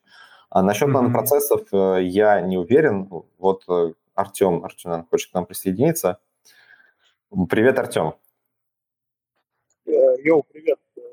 Нормально меня слышно? Я на дороге, я прям микрофон ну, слышно не очень, но ты попробуй донести а, мысль. Sorry. Да, он, у меня скорее вопрос, такой комментарий, который, мне кажется, ну, это фундаментальная проблема, э, ну, по, которой, по крайней мере, решение, которое я особо хорошего не знаю, а, заключается оно в том, когда мы, грубо говоря, вот как я для себя это описываю, в рутинной разработке, когда мы делаем фабрики фабрик. И когда мы делаем просто фабрику чего-либо, а, кастомизация ее несложная. А вот когда мы делаем фабрики-фабрик, у нас получается там, э, ну, нестинг э, этих кастомизаций и типа там такой взрыв этот в конечном автомате, как он там, комбинаторный взрыв. Угу. Вот, и то же самое, смотри, вот у нас с Дина проблема, это, ну, просто вообще плевок в лицо, ну, ладно, дом такие слова, но вот это, типа, не, ну, запрещено общаться с FS, это настолько, как бы, бесполезная штука, то есть тебе же нужны права доступа там, на, конкретные каталоги, да, все типы крат операций, то есть ну, это, это просто какая-то бесполезная штука, типа один флагом true false, типа можно работать с FS или нет. Это бесполезно просто вот, выкинуть, вообще не понимаю этой фичи. И если вот делать э, типа менеджмент операций, там, по директориям, вот если FS брать, да, это еще такая штука решаемая, несложная. А что если мы в этих нанопроцессах уже докопались. У нас, короче, все на нанопроцессах. И смотри, какая история получается. У нас есть один нанопроцесс, который вызывает другой нанопроцесс. А мы этот там верхнеуровневый нанопроцесс вызываем из там рутового. И какая история? А, третьего уровня нанопроцесс должен читать из одного каталога. А второго уровня нанопроцесс должен читать не должен знать, из какого каталога читает третьего уровня нанопроцесс. Это прям, э, ну, когда крупные разработки фичи достаточно востребованы. То есть когда мы, когда наши переиспользуемые сервисы используют какие-то другие переиспользуемые сервисы, и они, ну, не связаны между собой, несмотря на то, что они их переиспользуют, они не связаны. И вот как делать э, как бы вот эту вот кастомизацию э, типа третьего процессы, да, то есть ты, ну, это получается хостить вверх э, все э, эти конфигурация каждого нанопроцесса должна хоститься вверх э, тем, кто его использует. Да? И мы, получается, каждому нанопроцессу должны иметь возможность задавать не только конфигурацию его, но и конфигурацию его дочерних э, процессов. Но там начинаются другие проблемы того, что если вот эти вот там классическая там повидная зависимость, когда у нас, например, один нанопроцесс использует два других разных нанопроцесса, и у каждого из этих нанопроцессов пересекаются конфигурации, как решать э, соответственно, небольших конфигураций, да, то есть типа, что в, колли... Э, в случае коллизии делать. И, ну, это, короче, такая гигантская супер головная боль. Мы, как всегда, там решим одну проблему, и появится там туча других, особенно вот как это, чем более верхний уровень в абстракцию мы используем, тем хорошо нам в начале и очень больно, плохо, ужасно, отвратительно в конце, короче, когда нужно какие-то кейсы решать. До того Слушай, уровня, что фундаментально можно не решить. Это же, на самом деле, по сути, та же самая проблема, которая у тебя возникнет и без нанопроцессов. То есть здесь же вопрос э, правильности абстракции. Если у тебя один процесс должен чего-то знать, что происходит в другом, э, ну, это, по сути, у тебя текут абстракции. То есть у тебя же в идеале вот э, каждый вот этот нанопроцесс – это какой-то независимый модуль. И этот независимый модуль, он может с чем-то работать, но при этом предоставляет наружу уже результат своей работы. А, при этом любой внешний пользователь этого модуля, и в том числе какой-то другой нанопроцесс, он не знает, как этот результат был получен. В идеале не знает, как этот результат был получен. Он, может быть, знает, э, какие входные параметры для получения этого результата были даны, но вот как результат конечно был получен, он не знает.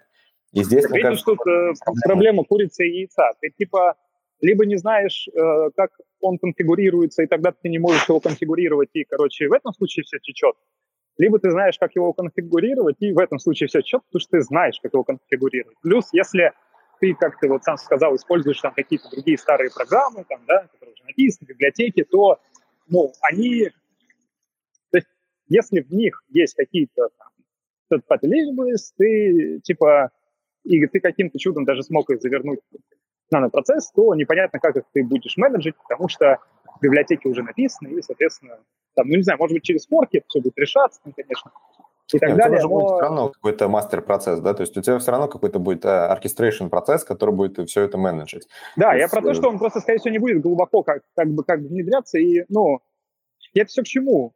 А, проблема решается локальная, но мне не кажется, что она решается прям вот полностью. То есть все равно вот это вот остается у нас конфигурация конфигураций и так далее. И, ну, я, если честно, не знаю, как это решать, пока особо и не думал.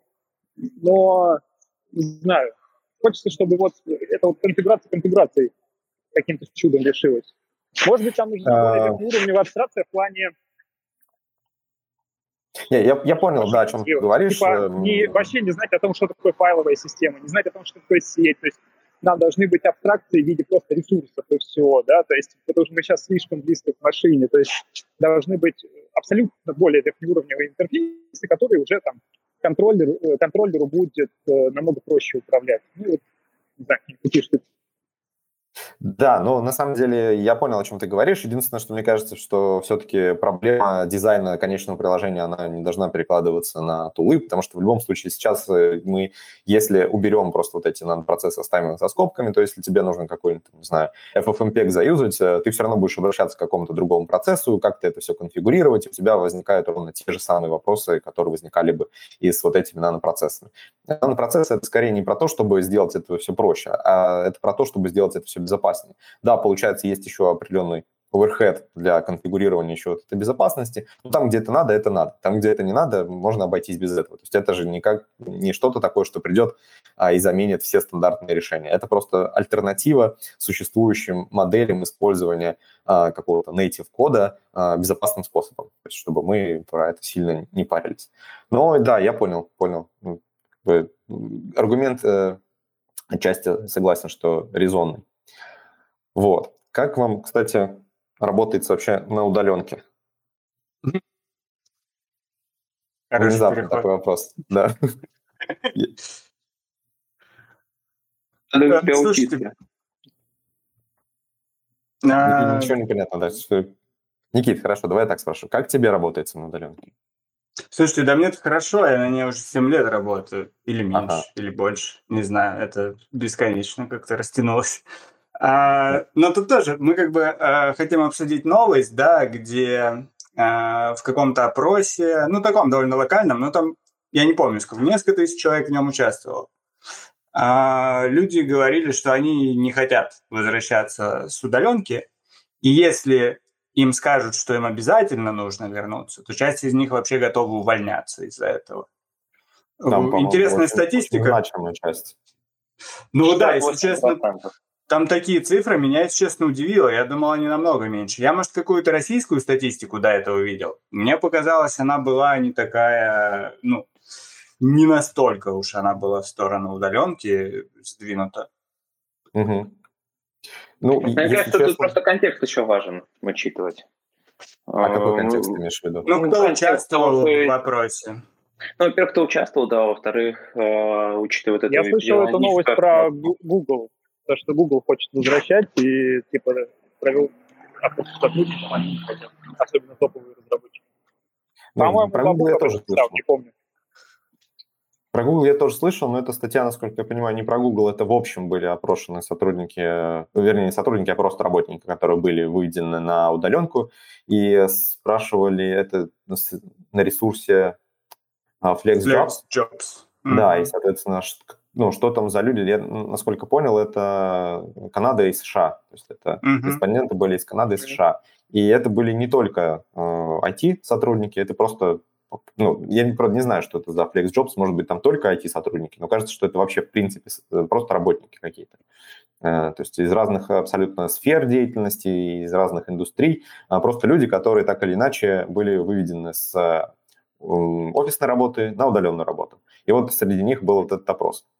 Мне кажется, это будет справедливо и для любой другой индустрии, потому что там, где ты можешь работать удаленно, э, то ты получаешь те же самые бенефиты принципе, понятно, что какой-нибудь э, хирург так не сможет.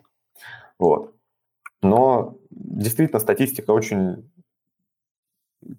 если честно, да, она как-то неожиданная была, потому что получается, что большая часть, прям значимо большая часть, э, хотели бы остаться работать на удаленке, там 33% хотели бы гибридную модель, то есть когда ты можешь пойти в офис, можешь остаться на удаленке, это на твое усмотрение, и только 2%, 2% из среди опрошенных хотели вернуться в офис. То есть это вообще абсолютное меньшинство. То есть можно сказать, что это какая-то погрешность статистическая. А, и при этом действительно 58% а, отметили, что если их будут вынуждать вернуться в офис, то они предпочтут уволиться и оставить, ну, где-нибудь найти работу удаленную. И это тоже прям какая-то очень большая цифра, потому что все-таки увольнение, особенно если, наверное, это лояльные сотрудники, увольнение – это такой уже финальный фактор. А, и, видимо, удаленка показала себя очень хорошо. И вот, кстати, Артем, вот сейчас Максим тоже хочет что-то добавить. Артем справедливо заметил, что я, я тоже видел вот это а, то ли эта статья была, то ли ну, что-то, наверное, в Твиттере проскакивало про сотрудников в Гугле, а, которые тоже начали говорить о том, что собираются уволиться, если их будут вынуждать возвращаться в офис. Потому что они не видят никаких объективных причин для возвращения в офис. То есть вот они год проработали, э, ничего не развалилось, все было прекрасно, все замечательно. Некоторые даже отмечали э, увеличение продуктивности, э, снижение отвлекающих факторов и, и прочее. И возникает вопрос, а зачем тогда? Зачем тогда возвращаться Э, в офис. Вот, Максим, хотел что-то добавить. А, да, на самом деле я случайно э, просто тыкал. Нажал на а, кнопочку, да? Ну, в общем, да, но я, у меня есть на самом деле что добавить. А, я там читаю в Телеграме одну программистку из Гугла, а, но там уже много лет работает, и для нее действительно это было ну, как бы хорошим событием, эта удаленка, а, потому что а, она жила в долине, и uh-huh. после... Она переехала в Беларусь, когда все это началось, а, ну, как бы временно, потому что все закрыли, и у нее дети, которым, ну, как бы она не могла сидеть с детьми постоянно. Она переехала туда, где садики открыты. ну, и она русская, поэтому как бы Беларусь она выбрала. И для нее это было улучшением качества жизни, потому что в долине, во-первых, очень дорого, во-вторых, в долине реально все закрыто из-за карантина. А, ну, как бы еще чисто для нее то, что вернулась там, где говорят по-русски, но это как бы не так важно. А, с Гуглом, я думаю, что это как бы влияет а, на статистику, потому что реально люди сейчас не хотят из-за карантина, возможно, возвращаться и из-за цен в долине. Ну, в принципе, да, там, кстати, вот в этой статье тоже отмечались некоторые причины. А, ну, то есть первое, почему люди не хотели, это, естественно, а, время на дорогу до работы. Это, кстати, подавляющая причина, почему предпочитали а, удаленную работу. И вторая причина – это снижение расходов, в том числе из-за той же дороги на работу, но еще там отмечали причину возможность переехать куда-то, где жизнь дешевле. Да. И вот это интересный такой момент, потому что в целом-то, получается, удаленка, она очень сильно а, во-первых, она выравнивает возможности людей, которые уже географически находятся в удобном месте, и тех людей, которые географически там не находятся. Например, если бы там все компании нанимали удаленно, то понятно, что без разницы, находишься ли ты географически в Кремниевой долине или нет, ты можешь, например, заплатиться в компанию, которая там работает, а, которая там предоставляет рабочие места. С другой стороны, что тоже интересно, работая в каких-то крупных компаниях и Э, при распределении равномерном по всей, например, территории страны а, не возникает какой-то территории, где э, налоги собирают очень большие, и, соответственно, территории вот эти становятся ну, и дорогими по стоимости, э, и сильно выделяющимися по уровню, по качеству жизни в сравнении с другими штатами. Например, если мы про США говорим. То есть если бы все, например, могли работать откуда угодно, вряд ли бы вообще все подавляющее большинство осталось в долине. Возможно, как-то равномерно бы распределились э, по США, и со временем долина перестала, там, вообще Сан-Франциско э, перестал быть там, очень дорогим городом, возможно, он стал просто средним бы. С другой стороны, другие штаты бы получали тоже налоги, э, те налоговые сборы э, от вот этих компаний, э, и в целом ситуация бы стала другой. Я не могу сказать, стала бы она там лучше или хуже, но в любом случае она стала бы, наверное, справедливее по отношению к другим штатам, где не образовалось вот такого комьюнити там, больших дорогих компаний, которые могут э, платить огромные налоги за счет своих сотрудников. Вот. Что вы об Нашел этом еще интересную статистику. Угу. А, для начала закину вот эту. А, так, давайте я прям график скину. Пока Никита скидывает график, э, если у нас из слушателей есть еще кому-нибудь что-нибудь добавить э, по поводу вот работы, удаленной работы, если у вас есть какой-то опыт удаленной работы, и вы, например, не согласны там, с тем, что удаленка – это прекрасно, и вы посидели на удаленке, прострадали и с огромным удовольствием вернулись в офис, то э, рад бы был послушать ваш, собственно, этот опыт. Это было бы, наверное, интересно и для других, для других наших слушателей. Вот, Артем, Артем хочет что-то сказать. Артем, ты рад вернуться в офис? А. Артем, тебя не слышно. Алло, алло, как тебя не слышно? Вот, вот, ты появился, да. Будут какие-нибудь негативные моменты, отрицательные найти. Ну, вообще, э, вот вы, ребята, там подмечаете это, но и вообще, когда говорят об удаленке, Так, у нас э, проблемы, э, проблемы связанные с удаленкой. Connection теряется. Артем очень далеко, видимо, от э, стабильного интернета. Давай я пока расскажу про да, давай. эту статистику. А, там идея в том, что э, не разово собирали статистику, а растянуто во времени. И, ну, это хоть еще прошлого года данные, но видно, что люди, э, там синий синяя линия на этом графике, э, ну, кто не видит, она просто идет постепенно вниз. И эта линия – это как раз желание людей вернуться в офис. То, что видно, что люди привыкают к удаленке, и со mm-hmm. временем, то есть вот тут график с апреля по июль, то есть за там меньше, чем полгода, получается, люди настолько привыкли э, к удаленке, что э, в начале, в апреле, хотели вернуться в офис 30%, а в конце хотели вернуться только 5%. И при этом удовлетворение от работы и то, что люди считают, что они работают продуктивно, оно тоже все это время в обратную сторону росло.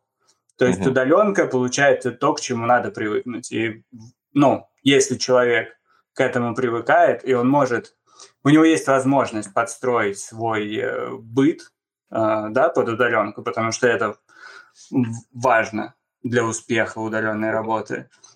И, ну, получается, попав в условия, где хочешь не хочешь, тебе нужно к этому приспосабливаться. Видно, что многие люди действительно приспособились и м, получили от этого некоторые даже профит. Ну да, кстати, и да и в Твиттере было видно, вот пока вот эта вся история с пандемией развивалась, э, многие люди отмечали, что вот когда они вышли на удаленку, сначала было немного непривычно, э, но потом в целом они начали замечать, что продуктивность сильно выросла, вот те самые пресловутые отвлекающие факторы уменьшились. Хотя, кстати, ну, справедливости ради, вот в той предыдущей статье отмечали одну, одну из причин э, нелюбви к удаленке – это как раз наличие отвлекающих э, факторов дома, то есть вот, э, наличие раздражителей дома. Ну, это могут быть, например, дети. Понятно, что если маленькие дети, э, то, наверное, если нет выделенного офиса, а опять-таки, э, отсылаясь к предыдущей статье, вот у опрошенных, у подавляющего большинства выделенных офисов не было. А, я думаю, что если такой провести опрос в России, то людей с выделенным офисом или там ну, с отдельным каким-то рабочим местом, которое изолировано, будет еще меньше, намного меньше. Вот, поэтому да, есть, конечно, свои минусы, но в целом статистика, наверное, вся, которую так или иначе можно найти, показывает, что удаленка – это прям хорошо.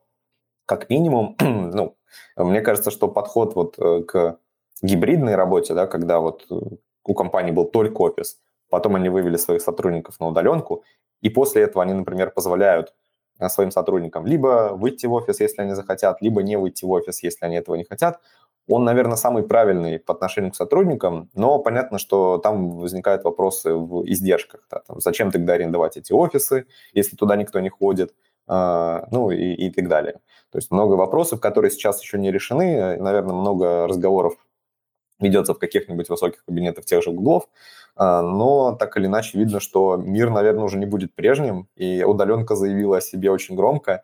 А, то есть мы помним, наверное, когда вот опять-таки Ruby комьюнити очень активно там развивалась, а, была вот эта книжка написана, знаменитая от 37 сигналов, тогдашних еще 37 сигналов, ремонт, который как раз говорил там про проблемы офисов, про проблемы управления стульями. Вот это когда старая модель, что если ты человека не видишь, значит, ты им не можешь управлять, ты ему не можешь доверять. То есть вот всякие ошибки а, старой модели управления. Э, и тогда многие, конечно, показывали пальцем на эту книжку, говорили, вот посмотрите, вот, ну, есть же пример, э, хороший, хороший пример удаленки. Но это не воспринималось серьезно, потому что никто не верил, что большая компания так сможет. А ковид как бы всех вынудил, то есть в том числе и большие компании отправить своих сотрудников по домам.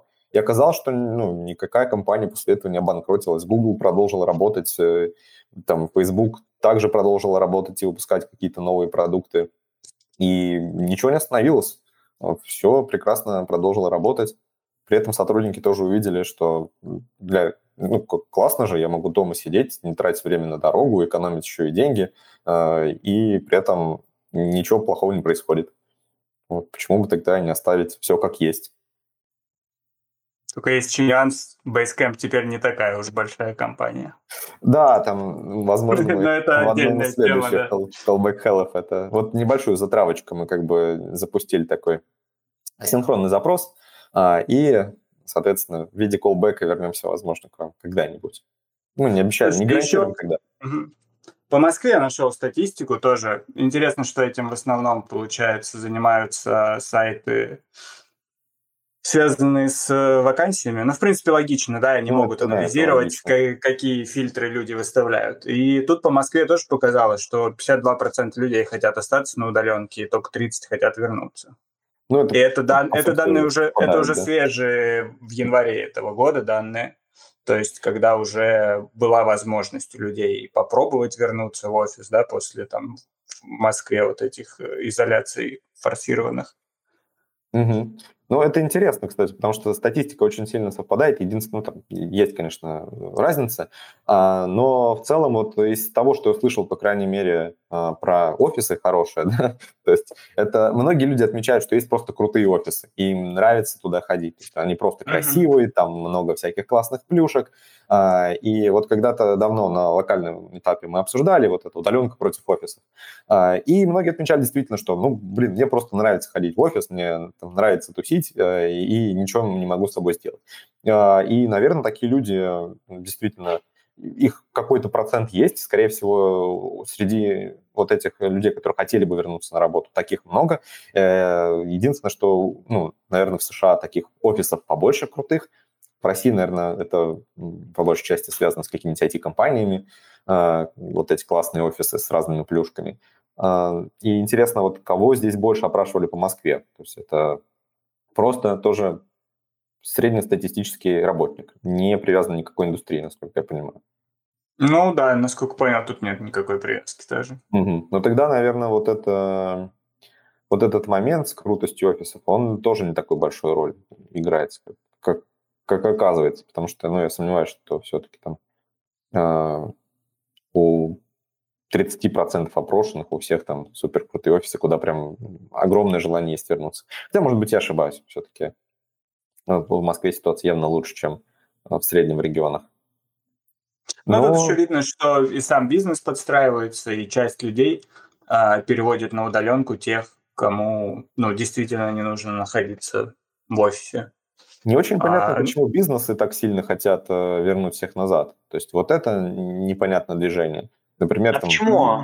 Низко, низкий уровень э, как бы менеджерского образования в России, например? А Нет, в России? Это же проблема а не только в России. Google хотят, то есть они обсуждают и говорят, а давайте типа возвращаться. Ну, Многие да. большие компании хотят. И в США ровно то же самое происходит.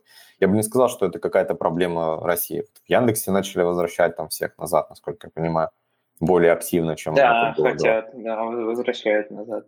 И, ну, нет, подождите, откуда статистика, что вот все хотят компании вернуть? Нет, ну, что, ну... нет, конечно, таких, такой статистики, по крайней мере, сейчас у меня нету, я не говорю, что все. Mm-hmm. есть, но видно, что очень многие компании, которые э, сначала вот перешли на вот эту модель удаленной работы, особенно среди таких каких-то значимых компаний, да, которые у всех на слуху. Кажется, что подавляющее теперь их большинство хотят вернуть своих сотрудников назад. Единственное, я слышал, что вот Twitter вроде как сказали, что можете работать, если я ни с кем не путаю их. То есть кто-то из больших компаний сказал, что наши сотрудники могут работать как хотят. Вот и это все, акция бессрочная, хотите работать из дома, работайте из дома. Не хотите работать из дома, работайте из офиса. А другие же компании, и вроде как, то есть не, не могу сказать, что их точно большинство, но по ощущениям, вот и там анализируя а, медиапространство, которое, которое я вижу, до которого я могу дотянуться, кажется, mm-hmm. что вот эти большие компании, они все-таки хотят вернуть всех сотрудников назад. Почему это происходит, совершенно непонятно. Проявление инертной природы разработчиков. Так нет, они же... Это не один раз упоминал. Так это же не разработчики. То есть э, в том-то и дело, что сотрудники, рядовые сотрудники, которые посидели дома, они хотят там и остаться. Подавляющее большинство, опять-таки.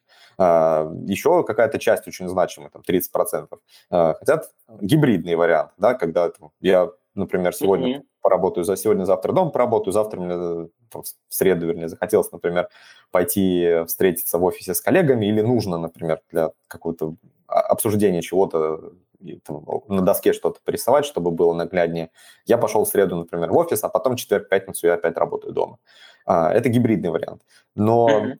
именно полностью вернуться в офисы практически никто не хочет. То есть там вот э, к изначальной статье, если вернуться, это 2%. Да, 2%. Да, я, Но это какая-то тоже... Не, ну может быть действительно статистика нерелевантная. Ну окей, будем давайте считать вот что... Ну даже ну, если 30% процентов считать, это все равно да. меньше. Да, 30%. Вот. И, соответственно, возникает вопрос, а типа, а если уже там практика показала, ладно, если там в крупных компаниях вышли на месяц, на два месяца на удаленку, потом понятно, что еще не все до конца поняли, что эффективно это неэффективно, и потянули всех обратно. Но нет же, очень долго, очень большой промежуток времени компании так работали. И при этом показывают, ну, видимо, я не знаю, может быть, метрики какие-то у них есть, какие-то корпоративные вот эти enterprise метрики, которые показывают, что э, ребята стали работать на 10% менее эффективно, баги закрываются на 3% дольше.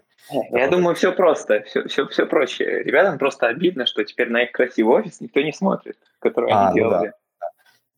Андрей, привет. А долго работали. Вот тут к нам подключился еще Андрей. Да, привет, ребята. Привет. Тут, у меня есть одно, одно соображение по поводу того, что вы обсуждаете. Был когда-то эксперимент, когда измеряли у рабочих, как хорошо они работают, и проводили, по-моему, изменения освещения. И когда увеличили освещение, у них повысилась производительность труда. Потом через некоторое время уменьшили освещенность, и производительность труда опять увеличилась. И, грубо говоря, само изменение освещенности, ну, само изменение, сам факт изменения увеличил производительность такой забавный факт. То есть изменение быть... обстановки получается? Да, да, да. И вот сам вот это, когда люди уходили на удаленку, возможно, сам факт того, что ну, как бы им не надо никуда больше ехать, да, у них какая-то новая обстановка. Возможно, они из-за этого могли начать работать лучше. Ну, или тупо начать, например, овертаймить. Вот, mm-hmm. то есть, мне Там кажется, здесь надо... Да, здесь лучше, наверное, в долгосрок смотреть. И я не исключаю, что если люди вернутся в офис, они точно так же могут начать там perform ить э, еще лучше ну, как, как side effect такой. Мне кажется, здесь лучше смотреть на какие-то более, ну, скажем так, условия. Да? Если у человека дома есть возможность хорошо работать, то есть у него там есть, ну, скажем так, отдельное рабочее место, его там не отвлекают дети, там, родственники. Наверное, с этим проблем не будет. Но я не уверен, что у большинства людей такая ситуация. Ну, наверное, так. Единственное, все-таки Эм, я не уверен, что вот то исследование, о котором ты говоришь, если ты, кстати, найдешь его и скинешь к нам вот в чатик, э, вот к нашему выпуску, будет супер круто. А, но мне кажется, то исследование, наверное, не проводили на такой долгосрочной перспективе. То есть вряд ли кто-то тестировал сначала, понизил освещение на год. Да, да, да. Там, э, там, более того, тестировали, насколько я помню, у рабочих, то есть, грубо говоря, это не работники умственного труда, у них, по-моему, была механическая, кажется, работа, вот, то есть понятно, что там есть куча ограничений, но просто это какой-то такой известный факт, что сам факт э, внесения как бы... И там еще был еще один момент, возможно, то, что за ними наблюдали, а, возможно, это тоже влияло на эксперимент, потому что как бы когда за людьми наблюдают, то есть они тоже могут работать лучше. Они как, как фотоны, да меняют свое поведение. Ну, типа, ну, посмотри, это же много было проблем с, с экспериментами, да, когда за людьми наблюдали, да, и это влияло на результаты. Поэтому большинство психологических экспериментов, которые сейчас ставятся, людям говорят, что цель другая совершенно, а измеряют нечто другое, чтобы как бы, ну, вот эта информация не повлияла на саму систему вот этого измерения, на результаты. Ну, да. Теория корпускулярно-волнового дуализма в социуме. Типа того.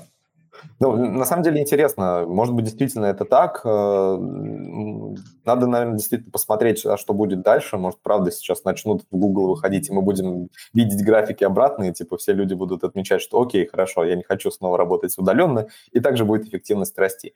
Но кажется, что есть объективные все-таки факторы, да, все-таки вот эти факторы а, в виде отсутствия затрат времени и денег на дорогу, это объективная штука. То есть ты тут вряд ли кто-то это любит, да, особенно в больших городах, особенно если человеку действительно нужно вот ехать на работу далеко, то есть он не рядом с офисом живет, а, то получается, что в день человек может тратить достаточно много времени, а в неделю вообще огромное количество времени просто на дорогу. Сережа, и... тут, извини, я перебиваю, но просто есть еще один интересный момент. Э, ну, тебе же для того, чтобы организовать свое место, тоже нужно деньги потратить. Ну, пусть не на компьютер, да, но хотя бы там на квадратные метры. И если это большой город, там, ну, это те же затраты, просто они, ну, как бы их тоже надо откуда-то взять, эти деньги. Да, да справедливо, вполне справедливо. А, но мне кажется, здесь, э, возможно, ну, начнет и индустрия перестраиваться. Опять-таки, на офис тоже нужно потратить деньги, но работодателю.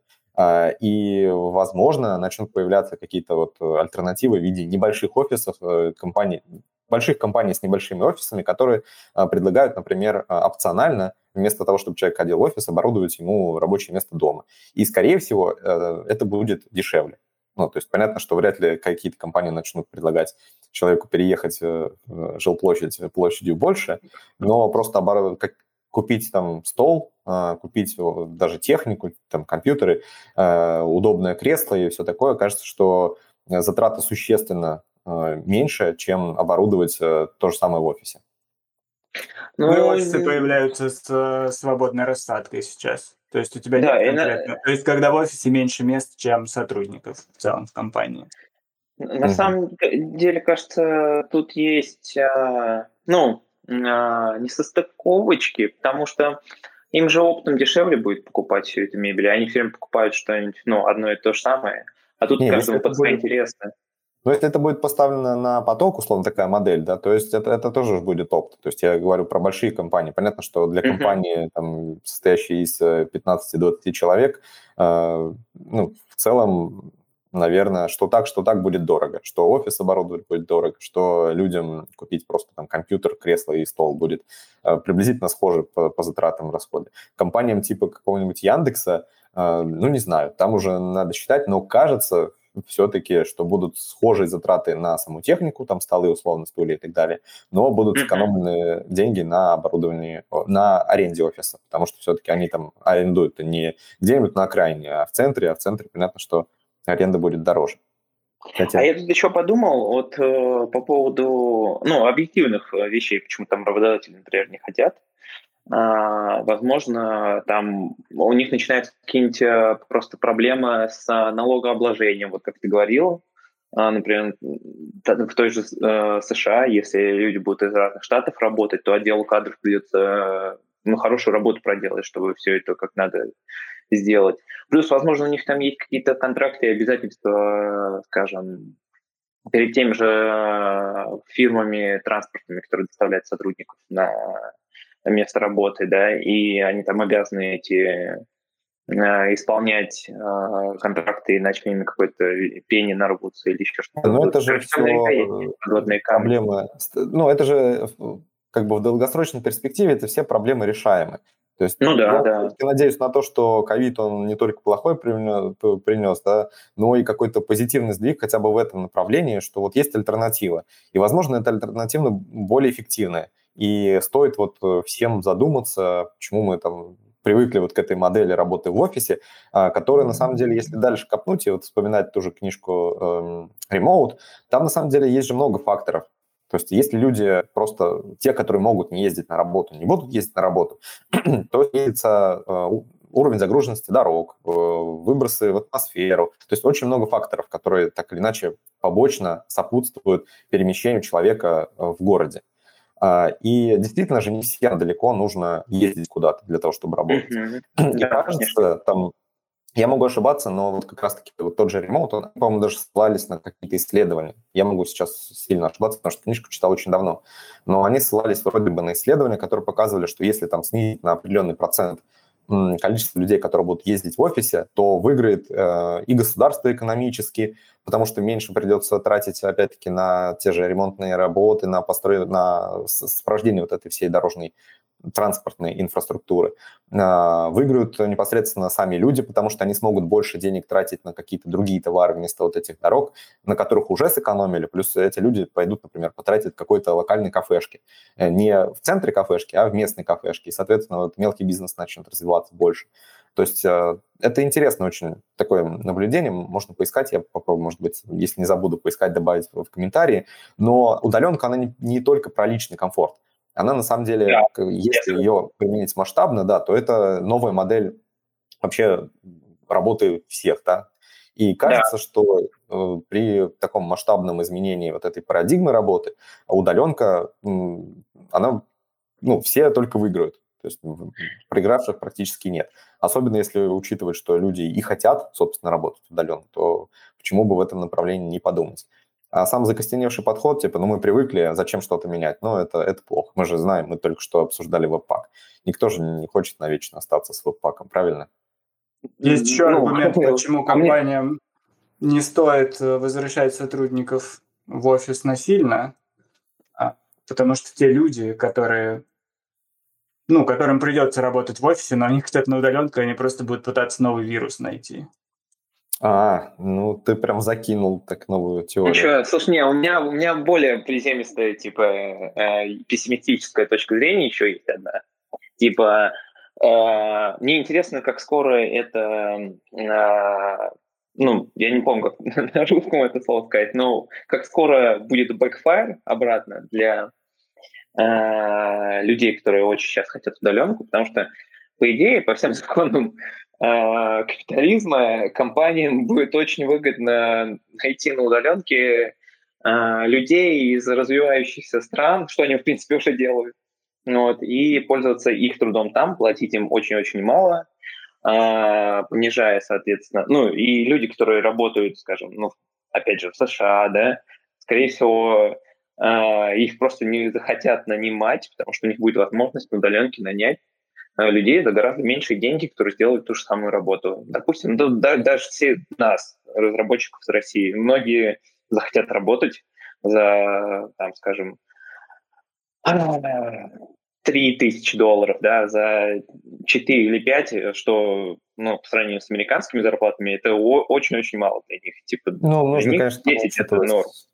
Учитывать налог там. Ну, да, и это действительно правда. Вот, кстати, как раз Александр Гранин э, в комментариях к твиту писал, что вот сейчас э, возникает ситуация, когда очень много работодателей просто перешли на удаленные модели. Есть а, на уровне там синьор э, разработчиков предложение, предложение огромное количество. И за счет этого э, просто повысились ценники. То есть разработчики просто завышают цены. Там, ну, Александр озвучил э, сумму там, по-моему, от 300 до 500 тысяч. А, вот, и, соответственно, это такое, такое действительно может быть, но, опять-таки, если мы там говорим о модели рынка, когда вот есть спрос, есть предложение, то это же все очень быстро одно друг друг, другое компенсирует. В итоге какая-то выработается справедливая цена, а, которую, с одной стороны, готовы платить работодатели, с другой стороны, а, собственно, сами сотрудники готовы наниматься за эти деньги и все. То есть и произойдет какое-то перестроение, действительно. Наверное, если такое пойдет ну, масштабное изменение, вот переход к ремоут-модели всех, вообще всех, то просто какая-то появится какой-то усредненный ценник по миру, э, и потому что компании начнут конкурировать уже не территориально, а глобально. То есть, условно, Facebook будет конкурировать с какой-нибудь э, компанией, э, ну, не знаю, вот в небольшом городе в России. И, в принципе, ну, на самом деле, то есть это, Момент, тут одну ремарочку ставить. Тут я читал книжку, называется High Output Management, кажется, она называется Эндрю Грова, не помню, как она по-русски называется. И там в предисловии, это, по-моему, книжка была написана то ли в конце 80-х, как раз э, автор говорил, это Эндрю, Эндрю Гров, это, по-моему, он в Intel работал то ли SEO, то ли CTO, вот, и он там писал, что в 80-х годах все конкурируют со всеми. То есть книга была написана, грубо говоря, 30 лет назад, и ну, как бы мне кажется, такая ну, ситуация уже давно существует. Она существует, наверное, на рынке очень больших компаний, когда действительно компании, именно не люди, э, тут там скорее кон- про конкуренцию между бизнесами. Да, да, да. Там, и он говорил именно про продажу, но мне кажется, мы сейчас уже, уже ушли в такую сервисную модель, когда, э, грубо говоря, уже как бы необычный такой бизнес, да, который просто продает, э, там, не знаю, там какие-нибудь компьютеры, там машины, да, тот же Apple, они уже продают, по сути, у них железо второстепенно, у них скорее они продают такой experience уже, что ты работаешь, да, и ты как бы тебе не важно, да, да, да, тебе не важно, на чем ты работаешь, тебе важно, что ты получаешь, вот как бы как пользователь, то есть они тебе продают вот этот именно experience. Там, по-моему, даже есть какая-то градация услуг, и experience это уже идет следующее за за сервисами. Ну, как бы там я, продают я, уже... Я согласен с сервисами и продуктами, это действительно так, потому что, условно, ты можешь тот же MacBook купить, что в США, что в России, там, что в Китае, где угодно, это продукт глобального уровня. Но если мы говорим все-таки про рынок э, э, найма, то он не совсем так работает, особенно в офисной модели. То есть ты не можешь, например, наняться в компанию в Кремниевой долине, если ты территориально там не находишься. Ну, не в любую компанию ты можешь так наняться. А, и там возникают вопросы, что чтобы наняться, даже если тебя очень хотят нанять, но если есть лимит по, по э, визам, а, и все, квоты все закрыты, то, соответственно, все, тебя не могут нанять. А если ты работаешь удаленно, и они работают на удаленной модели, то вот это, ну, как бы, вот эта проблема, она исчезает.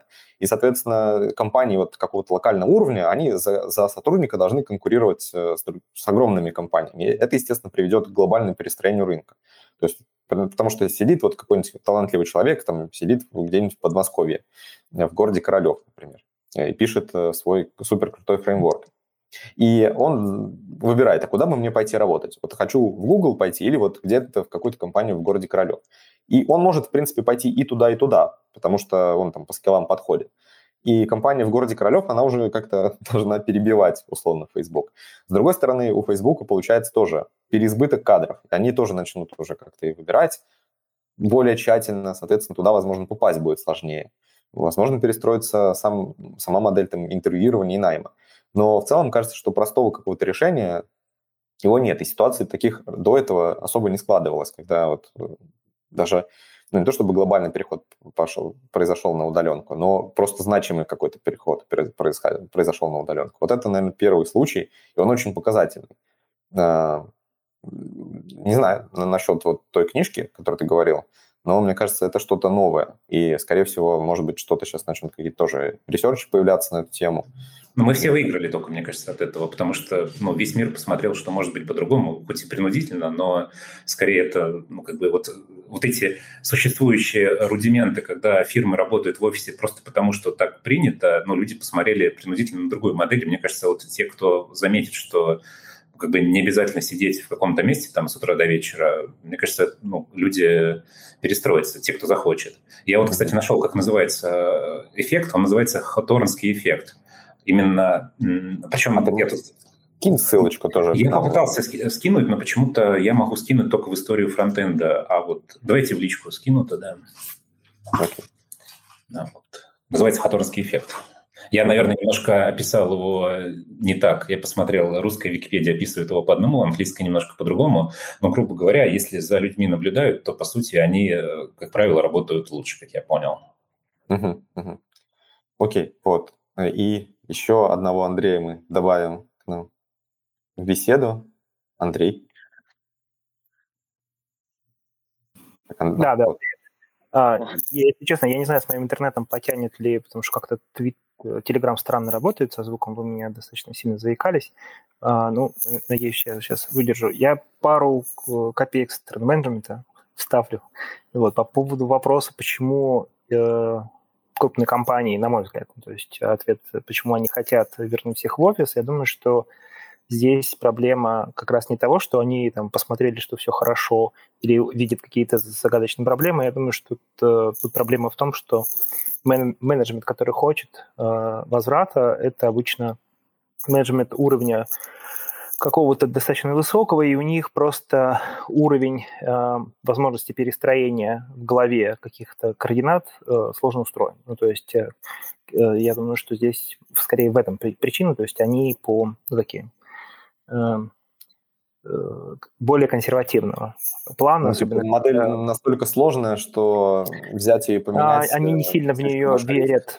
Им сложно поверить ее до конца, но я думаю, что э, в любом случае э, желание, ну, то есть то желание, которое сформировалось, оно заставит их это изменить. То есть здесь вопрос в том, что, ну, типа, э, как бы топ-менеджмент какого-то уровня все равно это люди обычно Э, возрастов, когда уже консервативные взгляды начинают преобладать часто, и мне кажется, здесь есть вопрос. Может быть, там есть еще забавные всякие моменты, связанные с тем, что они думали, что их огромные площади офисные, э, которые часто большим компаниям принадлежат, это их активы, они сейчас становятся, э, падают резко в цене, и для них это потеря еще и денег. Mm-hmm. Вот. Ну, и, хотя я в этом сомневаюсь. По поводу момента того, что рынок начнут все конкурировать со всеми.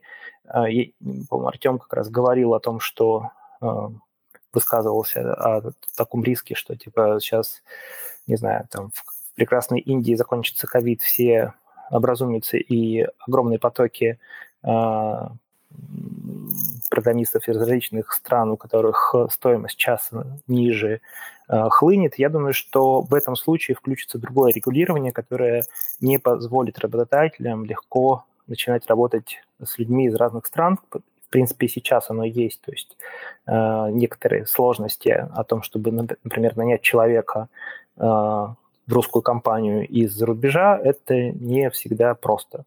Вот. Mm-hmm. И даже русскоязычный человек, который работает, не, не, который не живет внутри России, тоже есть много всяких препонов. Я думаю, что государство, то есть они как ну, нормальное особенно государство, да, они быстрее на это могут среагировать, и они могут поставить новые препоны для таких вещей. То есть, э, как минимум, а, будет, скорее всего, ограничено или какие-то ограничения в рамках стран. Потому что, конечно же, государствам будет не сильно выгодно, чтобы их компании ну, то есть их избиратели начинали страдать от засилия каких-либо других людей. Ну, тут же не обязательно визы выдавать, можно... Ну, там, с другой стороны, да, получается, что деньги из страны не уходят, это тоже mm-hmm. проблема, потому что сейчас а, интересная тенденция появилась, это а, такой типа возможность переехать в другую страну, там, я забыл, как это, эта виза называется, особенная, когда ты переезжаешь в другую страну, а, при этом а, ты можешь там работать и платить налоги, но у тебя нет э, визы, там, вида на жительство, условно, да, и ты как такой, типа, рабочий иммигрант, то есть если ты подтверждаешь, что ты зарабатываешь определенную сумму денег, а, чтобы жить нормально в этой стране, то тебе разрешают туда въехать, потому что ты, получается, въезжаешь туда, ты начинаешь свои деньги тратить в этой стране. А здесь обратная ситуация. Если все работают удаленно, то сидит какой-нибудь, да, там, а, Вася из Индии, а, и он работает в компании США, он тратить заработанные деньги будет в Индии, а не в США. Это тоже такая проблема, наверное. Ну, конечно, для государства там слишком много проблем. То есть, во-первых, uh-huh. скрытые налоги, которые там во всяких НД, э, НДС и прочих не приходят в государство, да, сам оборот денег уходит из государства. И плюс ко всему еще раз, ты не забывай, что политики, ну, они же думают а, чаще всего Э, показателями как лояльности населения. Если население начнет э, возмущаться и начнутся настроения, э, тут в нашу прекрасную какую-либо страну N пришли огромное количество работников из страны. Отнимают наши рабочие места? Да, да, да, конечно. Ну, то есть для ну, государства да. это будет проблема и вызов, и они должны будут что-то с этим делать. Это правда. Так, у нас еще два желающих э, что-то добавить. Давайте мы их послушаем и будем потихоньку закругляться. Я первого пущу Павла, потому что он раньше был, но я вижу, что есть еще Миша, который тоже что-то хочет добавить. Павел, ты в эфире. Да, спасибо. Эм, я хотел добавить тоже свои 5 копеек, э, так как я нахожусь э, за рубежом большую часть моей сознательной жизни. Эм, я считаю, что эм, рынок найма не будет трансформироваться так быстро, э, потому что есть ряд объективных причин для компаний за рубежом не нанимать сотрудников э, в России, в Индии и так далее. Э, первая проблема – это оплата их труда, в первую очередь. Потому что просто отсутствуют структуры для нормальной оплаты труда сотрудников, которые находятся за пределами страны. То есть по факту сейчас э, то, как это все функционирует, это дополнительные компании, которые просто принимают на работу людей в Индии, в России, в Польше, где угодно, вот, которые заключают договор с компаниями в США, в Европе, э, и уже на себя принимают страхование сотрудников, э, оплату их труда и так далее. Mm-hmm. Вот, то есть поэтому этот рынок, то есть он сейчас уже э, ограничения есть, которые, э, то есть даже та компания, в которой я до недавнего времени работал, да, то есть э, есть, например, программисты в Польше, да, но они наняты через юрлицо, оформленное в Польше. Как mm-hmm. раз по этой причине. Вот, то есть э, прямая оплата труда, она проблематична очень. Э, и еще дополнение небольшое к э, тому, почему компании хотят вернуть э, сотрудников обратно в офис. Э, здесь, опять же, в каждой стране есть э, свои дополнительные правила, законы и так далее, то есть которыми компании должны следовать. Эм, в частности, то есть страхование и безопасность на рабочем месте. Как только сотрудник находится вне офиса, следить за его безопасностью, да, ну, в случае, если я дома, грубо говоря, запнулся, сломал ногу, да, в рабочее время, это при, э, приводит к куче проблем э, для компаний. Потому что они, во-первых, э, они не, не, мог, не могут знать, действительно ли я работал в это время, да, или, может, я отлынивал и сломал ногу. Вот, то есть э, при этом им придется покрывать расходы так как действительно это придется. в рабочее время. Но это же тоже такой момент, что если будет какое-то глобальное перестроение, то все эти нюансы будут уже учитываться. Э, да, то есть, ну, я думаю, что это случится не так скоро, как нам хотелось бы. Угу. То есть я только за, если будет э, конкуренция кадров, да, то есть э, между странами, э, это просто улучшит э, качество значительно разработчиков. Вот, потому что те люди, которые действительно э, талантливые что-то могут, да, но по ряду объективных причин не могут себе позволить переехать в другую страну, у них просто появится шанс э, работать на компании не на, uh-huh. даже не, не на крупные компании, понятно, не предлагает relocation package, но чтобы в них попасть, надо приложить значительно больше усилий, да, чем если ты хочешь, например, устроиться ну, в обычную компанию со средней зарплатой, э, которой тоже требуются кадры, да, то есть, но на данном этапе они не могут себе позволить найм за пределами э, страны, потому что у них нет просто ноу-хау, э, то есть они не знают, как оплачивать сотрудников, они не знают, как с ними коммуницировать, э, каким образом будет проходить страхование, как, то есть... Паша, там, знаешь, там, ты на самом деле называешь причину, ну, как бы первая причина о том, что про э, компании, по сути, посредники, так, э, ты же как раз и показал лайфхак, которым пользовались до сих пор, а mm-hmm. сейчас таким, этими, эти компании, они могут только множиться. Ну, то есть, по большому счету, э, те вот моменты, про которые ты говоришь, что, типа, это станет причиной, на самом деле, они, скорее всего, станут причиной развития вот этих компаний большого да, количества. то есть ну, появятся более крупные игроки, опять же, которые будут предлагать на то есть тот же аутстаффинг, то есть так же, как это делает и СССР. Э, Не совсем корректно, все же мы предлагаем аутсорсинг. Э, аутстаффинг тоже. А, тут в терминологии нужно запутаться. Ну, про э, да, ну, по сути, пред, есть несколько услуг. Э, вот, то есть я, я просто э, был со стороны ТССР как работником, так и заказчиком. Вот, то есть поэтому э, есть э, несколько вариантов сотрудничества. То есть поэтому я думаю, что именно этот рынок э, будет сейчас э, расти значительно быстрее, чем это было ранее. Ну да, возможно, действительно так. Мне кажется, в любом случае будут какие-то изменения. То есть понятно, что там, условно, вот это время э, пандемии, оно заставило многих перестраиваться, заставило перестраиваться многие процессы. А, из... Восприятие удаленки тоже сильно поменялось. То есть, если раньше это было чем-то таким диковинным, многие не понимали вообще, как это работает и вообще возможно ли так работать, то сейчас такого уже какого-то, ну, произошла демистификация, да, удаленки. Все поняли, что это, во-первых, работает. Это работает не только на маленьких масштабах, но и на больших масштабах. Но я согласен с тем, что, конечно, государства в целом, они э, скорее будут как-то препятствовать э, этому явлению, потому что государственная модель, она действительно максимально консервативна везде, э, и не предполагает каких-то там глобальных э, изменений, особенно связанных с утечкой денег э, каких-то таких, ну, типа, непонятными способами. То есть когда просто какая-то глобализация не наступит. А без глобализации такой массовой удаленки, наверное, невозможно, когда все смогут хайрить отовсюду. И, естественно, появятся, наверное, какие-то новые меры ограничивающие, найм сотрудников. Поэтому, возможно, поэтому, возможно, каких-то изменений быстрых уж точно не произойдет. Да, я, Паш, тебя замьютил, если что, потому что от тебя немножко фанило. Вот. Ребята, а можно, можно добавить одну вещь? Давай, Андрей, но Мне пошли. Кажется, да, да, да интересно. Мне кажется, государство больше заинтересовано, скажем так, в стабильности, и ему важнее сохранить рабочие места, и мне кажется, часто оно э, не заинтересовано в увеличении даже производительности той же труда. То есть, грубо говоря, вот я наблюдал такую картину, я был э, в Великобритании, когда я очень удивился, что у них очень много контролеров. Вот, например, ты садишься в поезд, и в поезде идет четыре контролера друг за другом.